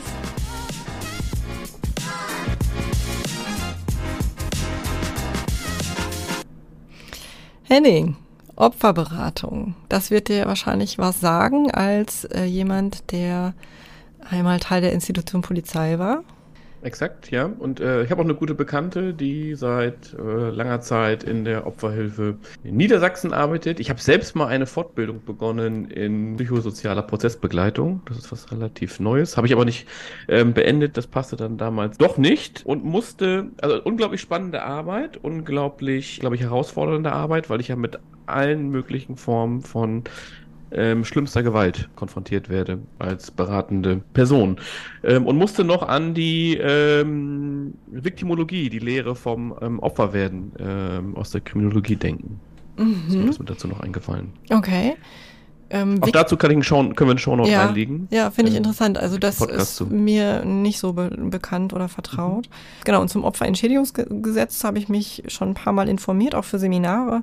Aber mh, hm, jetzt hier diese Form der Beratung nochmal so detailliert äh, zur Verfügung gestellt zu bekommen, dass, also ich fand das erstmal sehr hilfreich und habe gedacht, aha, also es ist gar nicht unbedingt so, dass ich darüber dann direkt Maßnahmen in Anspruch nehmen muss. Das geht nicht Hand in Hand, sondern es ist wirklich ein offenes Beratungsangebot in dem mhm. ich mich zunächst mal informieren kann. Die COM-Struktur, die, macht natürlich total Sinn. Mhm. So, äh, ich habe mich gefragt, ist das irgendwo anders, außer in aufsuchender Straßensozialarbeit? Also ja, COM-Struktur. Ich fand, das war in ganz vielen der Beiträge heute. Also in der Suchtberatung gibt es eine COM-Struktur. Ja. Ähm, auch in der Mädchenberatung ist die COM-Struktur.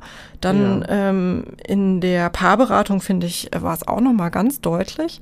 Einzig in der Schulberatung ähm, oder in dieser äh, ja, Schul sozialarbeiterischen Beratung, da war es zum Teil eingeschränkt. Aber auch da gibt es Elemente dieser COM-Struktur. Also man kann mhm. freiwillig mhm. die Beratung aufsuchen, aber es gibt auch eben diese andere Variante. Und ich finde interessant, dass du das sagst, weil das wäre ja schon eines der wichtigsten Merkmale, die, finde ich, heute hier bei diesen Beiträgen deutlich geworden sind.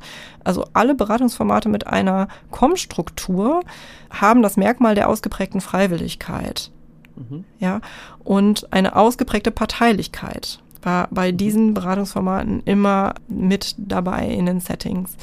Und in den Formaten, jetzt hast du natürlich nur die gehört, die heute hier zugestimmt haben, dass sie veröffentlicht werden dürfen, aber in den Formaten, äh, wo eine staatliche Kontrollfunktion zugrunde liegt, da ist es eher andersrum. Also da ist die Parteilichkeit eher in Frage gestellt oder muss aufgeteilt werden zwischen dem jeweiligen Auftraggeber, der oft eine staatliche Organisation oder Institution ist, und auch die Freiwilligkeit ist eingeschränkt. Jugendamt ja, beispielsweise. Zum ne? Beispiel, genau. Und auch Berufsberatungs, ähm, also immer dann, wenn äh, Berufsberatung per se jetzt nicht, aber immer dann, wenn eine Alimentierung mit äh, im Boot ist, also jemand, der ähm, Leistungen bezieht von, von Arbeitsamt, Jobcenter oder so. Ja. Mhm, und mhm. auch bei anderen staatlichen Leistungen ist es so, Äh, und dann kommen auch Zwangselemente mit rein. Also dann gibt es mhm. Einladungen mhm. zu Gesprächen. Und hier ist es ja nicht so, dass Einladungen sind. Also die Kommstruktur als Merkmal bedeutet, die Freiwilligkeit ist hoch. Und immer dann, wenn ähm, die andere Partei, also ne, die Frage ist ja, Person will was vom Staat oder Staat will was von Person, dann immer wenn dieser staatliche Aspekt groß ist, dann ähm, ist die Kommstruktur eben weniger ausgeprägt und wir haben einen, einen größeren Anteil Zwangselemente und die Parteilichkeit wird gesplittet, würde ich mhm. jetzt mal behaupten. Mhm. und interessant ist ja auch bei ähm, Opfern von Gewalt, seit wann der Staat es überhaupt ermöglicht, dass ich mich selbst als Betroffene oder als Opfer definieren kann. Ja. Also ja. Ähm, das Züchtigungsrecht ähm, von Kindern, von Frauen, ähm, das ist ja noch nicht so lange abgeschafft. Das stimmt. Also auch hier ja. gibt es staatliche, ähm, staatlichen Einfluss auf die Rahmenbedingungen. Ne? Also diese gesetzlichen zugrunde legen von spezifischen ähm, Sichtweisen auf Krankheit, auf Körper, auf, auf Normen, auf mhm. Lebensweisen, mhm. auch die spielen hier rein, aber eher latent. Ja, nicht. und wem wird, also wem wird geglaubt und wem wird überhaupt die Möglichkeit geschenkt, dass ihm mhm. ähm, geglaubt wird? Müssen wir auch in die Shownotes packen, fällt mir gerade an, die Philosophin Miranda Rigger. Mhm. Miranda Frigger hat ähm, davon gesprochen, einmal von, ähm, ich hoffe, ich spreche es richtig aus, testimonialer Ungerechtigkeit. Also wer hat sozusagen in unserer Gesellschaft die Möglichkeit, dass ihm geglaubt wird oder durch Vorurteile nicht? Und spricht vor allem davon, dass es oftmals auf Frauen passiert, auch gerade in Bezug auf sexualisierte Gewalt, dass ihnen nach wie vor nicht geglaubt wird. Ja. Ähm, haben wir ja gerade wieder prominente von, Beispiele. Ja. Genau, ja. Und sie spricht von ähm, hermeneutischer Ungerechtigkeit und sie spricht davon, wie wichtig es ist, da werden wir auch wieder bei Sucht, dass Sachen anerkannt werden in der Sprache. Sie nennt das mhm. Beispiel Stalking zum Beispiel. Das gibt es noch nicht so lange als Straftatbestand. Das stimmt. Und ganz vielen Menschen, ist ganz, vor allem ganz vielen Frauen ist das passiert. Sie hatten aber überhaupt keinen Begriff dafür, das zu benennen. Und mhm. erst nachdem auch strafrechtlich und gesetzten dafür ein Begriff definiert wurde, gab es überhaupt die Möglichkeit, sich diesbezüglich zu artikulieren und dass es ernst genommen wird. Genau. Ja. Mhm. So, und es hat auch häusliche Gewalt, ja. Mhm. Also, das ist ja auch so ein Begriff, den, das war ähm, früher ja, in den 50er, 60er Jahren hat sich das keiner angehört. Nee. Ich, da hattest du ähm, eheliche Pflichten, ne? Ja. Ehe, genau, ehetüchtig oder äh, äh, Schlagen von Kindern ist ja. seit wann ähm, verboten? 90er, Ende, Ende der, 90er. der 90er? Ja, Ende der 90er. Ende der 90er, mhm. ja. Ja, also ich fand's ähm, sehr spannend. Ich ähm, muss noch mal gucken, wie ich diese Merkmale noch mal gebündelt äh, hier zusammenfasse. Also eins zum Beispiel ist mir hängen geblieben, was alle Formate genannt haben, war als zentralen Aspekt ähm, die Hilfe zur Selbsthilfe und mhm. was sie darunter, also als Kategorie, als Oberkategorie, Hilfe zur Selbsthilfe und was sie darunter dann als Subkategorien gebildet haben, also Information als ein Merkmal, Begleitung ist immer wieder gefallen. Und da habe ich gedacht, da würde ich jetzt gerne für mich auch noch mal ein tiefer reingehen. Was ist das eigentlich? Welche Kategorien finde ich da noch, welche Subkategorien finde ich da noch. Und wenn das alles Teil von Beratung ist, mhm. wo ist Reflexion? Ist nicht aufgetaucht. Aha. Als Begriff nicht. Für mich. Ja. Ja, interessant. Weil, also so Reflexion, wenn wir an Supervision denken, ist doch unsere heilige Kuh. Davon gehen ist wir unsere heilige Kuh, genau. Und manchmal, was so gar nicht heilig ist, äh, Miriam Bredemann nannte das den bildenden Aspekt von Supervision. Mhm. Also die Vermittlung von Wissen, Wissen in der Supervision ja. ist ja eher ein Tabu und wird als oftmals auch von vielen ähm, Supervisorinnen, die ich kenne, so als nicht Teil der Supervision angesehen. Ja, und weißt du, was ich glaube? Das hängt möglicherweise damit zusammen, dass das immer auch was Belehrendes hat. Also Lehren mhm. und Belehren ist so nah aneinander, dass das natürlich auch immer in Beratung irgendwie immanent ist. Also Wissensvermittlung kann Lehren sein, kann aber auch ein Belehren sein. Definitiv. Ja, und so ist es auch mit, mit Beratung. Es kann ähm, das Rat geben sein, im Sinne von ich biete es an, aber es kann auch B-Ratung sein, also etwas wie Belehrung, etwas Überstülpendes. Und das mhm. ist der Aspekt der, ähm, der Mündigkeit und ja, es wurde ja so ein bisschen umschrieben mit teilweise auf, auf Augenhöhe oder so. Ähm, ja, also dass man sich auf Augenhöhe begegnet. Was heißt das? Das sind für mich Worthülsen. Also ich würde das gerne finden, in, ja. ähm, weißt du, wie ich meine? Ja. Im Material. Und, ja? Ja. Und genau, ja, da hast du recht. Und Hilfe zur Selbsthilfe würde für mich auch immer heißen, ich mache auch den Klienten und den Provisanten zum Experten. Ja, das also sagt sich halt so leicht. Aber so, ich mach ja. mal, ich mach mal so ein Beispiel, ist mal nicht aus der Beratung, vielleicht ist es dann einfacher. Nennen. Ja, kannst du auch, nennen. kannst du auch. So, also klassisch in der Suchtberatung, ja. Also muss ich, also muss ich den Klienten zum Experten von Sucht machen auch. All mhm. das, was ich seiner weiß, Sucht, doch nicht von allgemein, Sucht. von seiner Sucht. Ja. Allgemein auch muss er was über Sucht wissen. Ach so. Okay. Warum muss ein, also, ähm, äh, also, ne, was über Sucht? Ähm, ich muss in der ähm, Opferberatung mit Sicherheit ähm, etwas über Psychoedukation und Trauma wissen und Auswirkungen von äh, psychische, seelische, körperliche Auswirkungen ähm, von Gewalt. Ja, kann alles sein. Aber was ist denn, wenn die Ratsuchenden das nicht wissen wollen? Also ich habe ein anderes Beispiel, um es mal so ein bisschen ja, aus dieser Beratung sagen. rauszunehmen. Ähm, ähm, irgendwie, ach, ich habe da so viele Situationen mit, ähm, mit, meinem Kind, vor allem als er so klein war und in dieser Autonomiephase ganz ausgeprägt auch war und bestimmte Dinge mh, hm, lernen wollte, aber sie nicht von mir lernen wollte oder sie, äh, sie wissen wollte, aber nicht lernen wollte, so rum. Er wollte die schon wissen, aber er wollte nicht in diesen Zustand des Lernens kommen. Wollte er nicht. Es geht um Kleinigkeiten oder auch solche Dinge wie, ach, keine Ahnung, Pampers wechseln oder solche Sachen. Das wollte der halt oft nicht. Ne? Und ähm, aus meiner Sicht als Erziehende, ja, und Wissende war das notwendig. Aus seiner Sicht war das aber überhaupt nicht notwendig. Überhaupt nicht und schon gar nicht zu diesem Zeitpunkt. Und er wollte da auch nichts von hören und nichts von wissen. So, was machst du dann? Und ich will jetzt überhaupt nicht erwachsene Ratsuchende mit einem Kleinkind vergleichen. Das ist mir fern. Aber es ist dieser Zustand, in den ich dann äh, komme, als Helfende oder Hilfe zur Selbsthilfe leistende, in welchem Setting auch immer. Sehen, dass etwas hilfreich sein könnte, aber merken, die Person möchte das nicht. Und dann was? Belehren, aufdrängen, überstülpen, dann entmündige ich. So lassen, ja, find, was mache ich dann? Also ist das dann, ist das dann eine Form von unterlassener Hilfeleistung?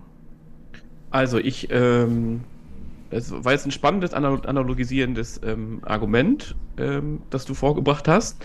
Und das passt da, dahingehend gut, weil wenn der Dreijährige darüber nichts wissen will, dann will er darüber nichts wissen und das kann ich ihm auch nicht überstülpen.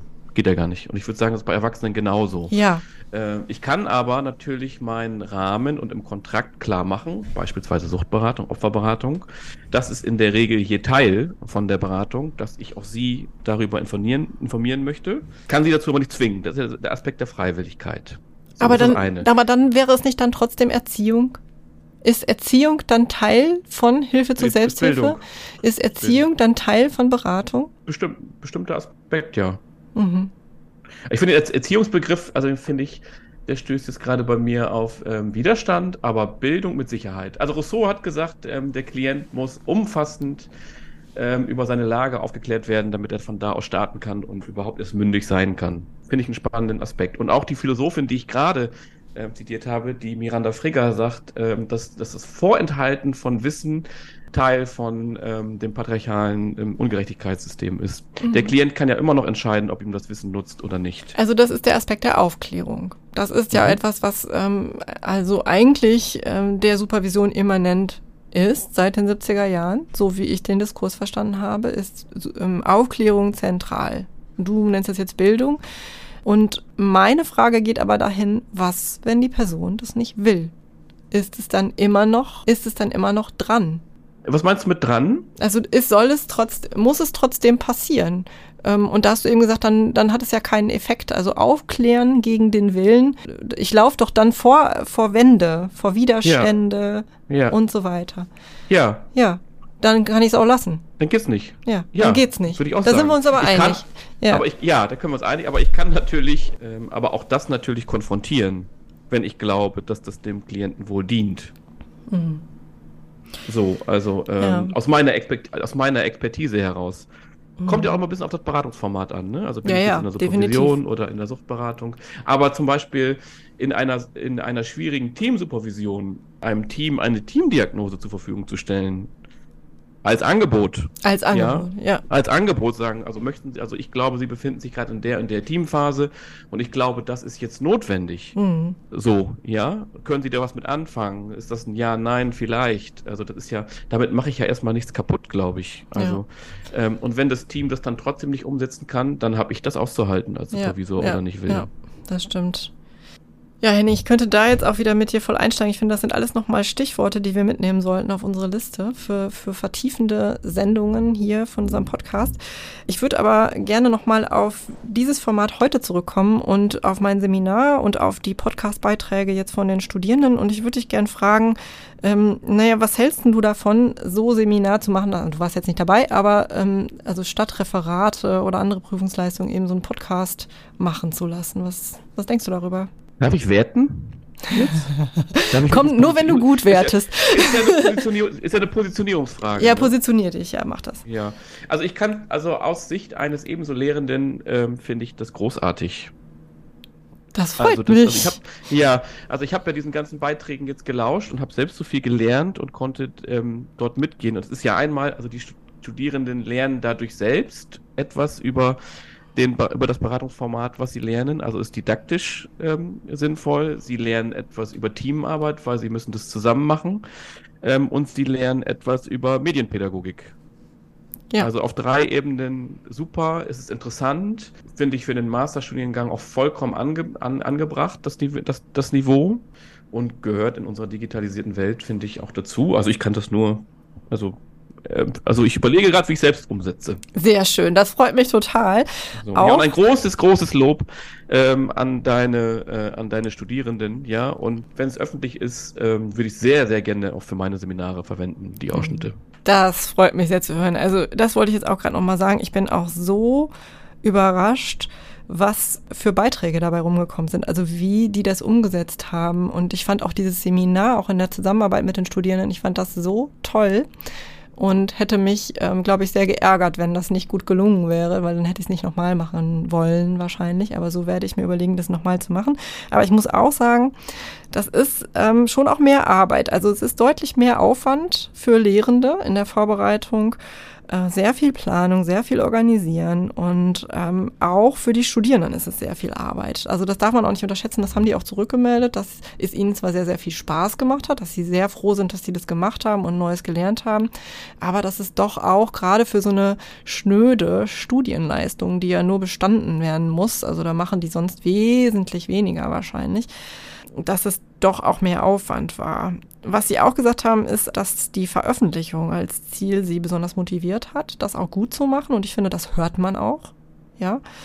Mhm. Und ähm, ich finde das darüber tatsächlich sehr nachhaltig. Also das, was die jetzt gemacht haben, das ist nicht so einfach nur gemacht, um eine Studienleistung zu haben oder eine Prüfungsleistung oder was auch immer, sondern die haben was Nachhaltiges geschaffen. Das wird veröffentlicht, mhm. das bleibt. Also nicht nur der eigene Lerneffekt, sondern auch dies zur Verfügung stellen und ähm, ja eine Veröffentlichung haben. Es ist aber auch ein Wagnis weil es veröffentlicht wird. Ja, und deswegen haben auch drei Gruppen gesagt, wir wollen es lieber nicht machen. Weil das ist ja die Frage, was passiert damit, ne? Wie wird's denn aufgenommen? Wie hören die Menschen das? Und das ist schon, das ist schon auch, finde ich, wirklich ein Wagnis. Wird da wohlwollend drauf reagiert oder nicht oder so? Naja. Ja, auch für dich als Lehrende ist es ja ein Wagnis. Ne? Ja, absolut. Also da wären wir wieder beim Thema Vertrauen in ist Gruppen. So, ja.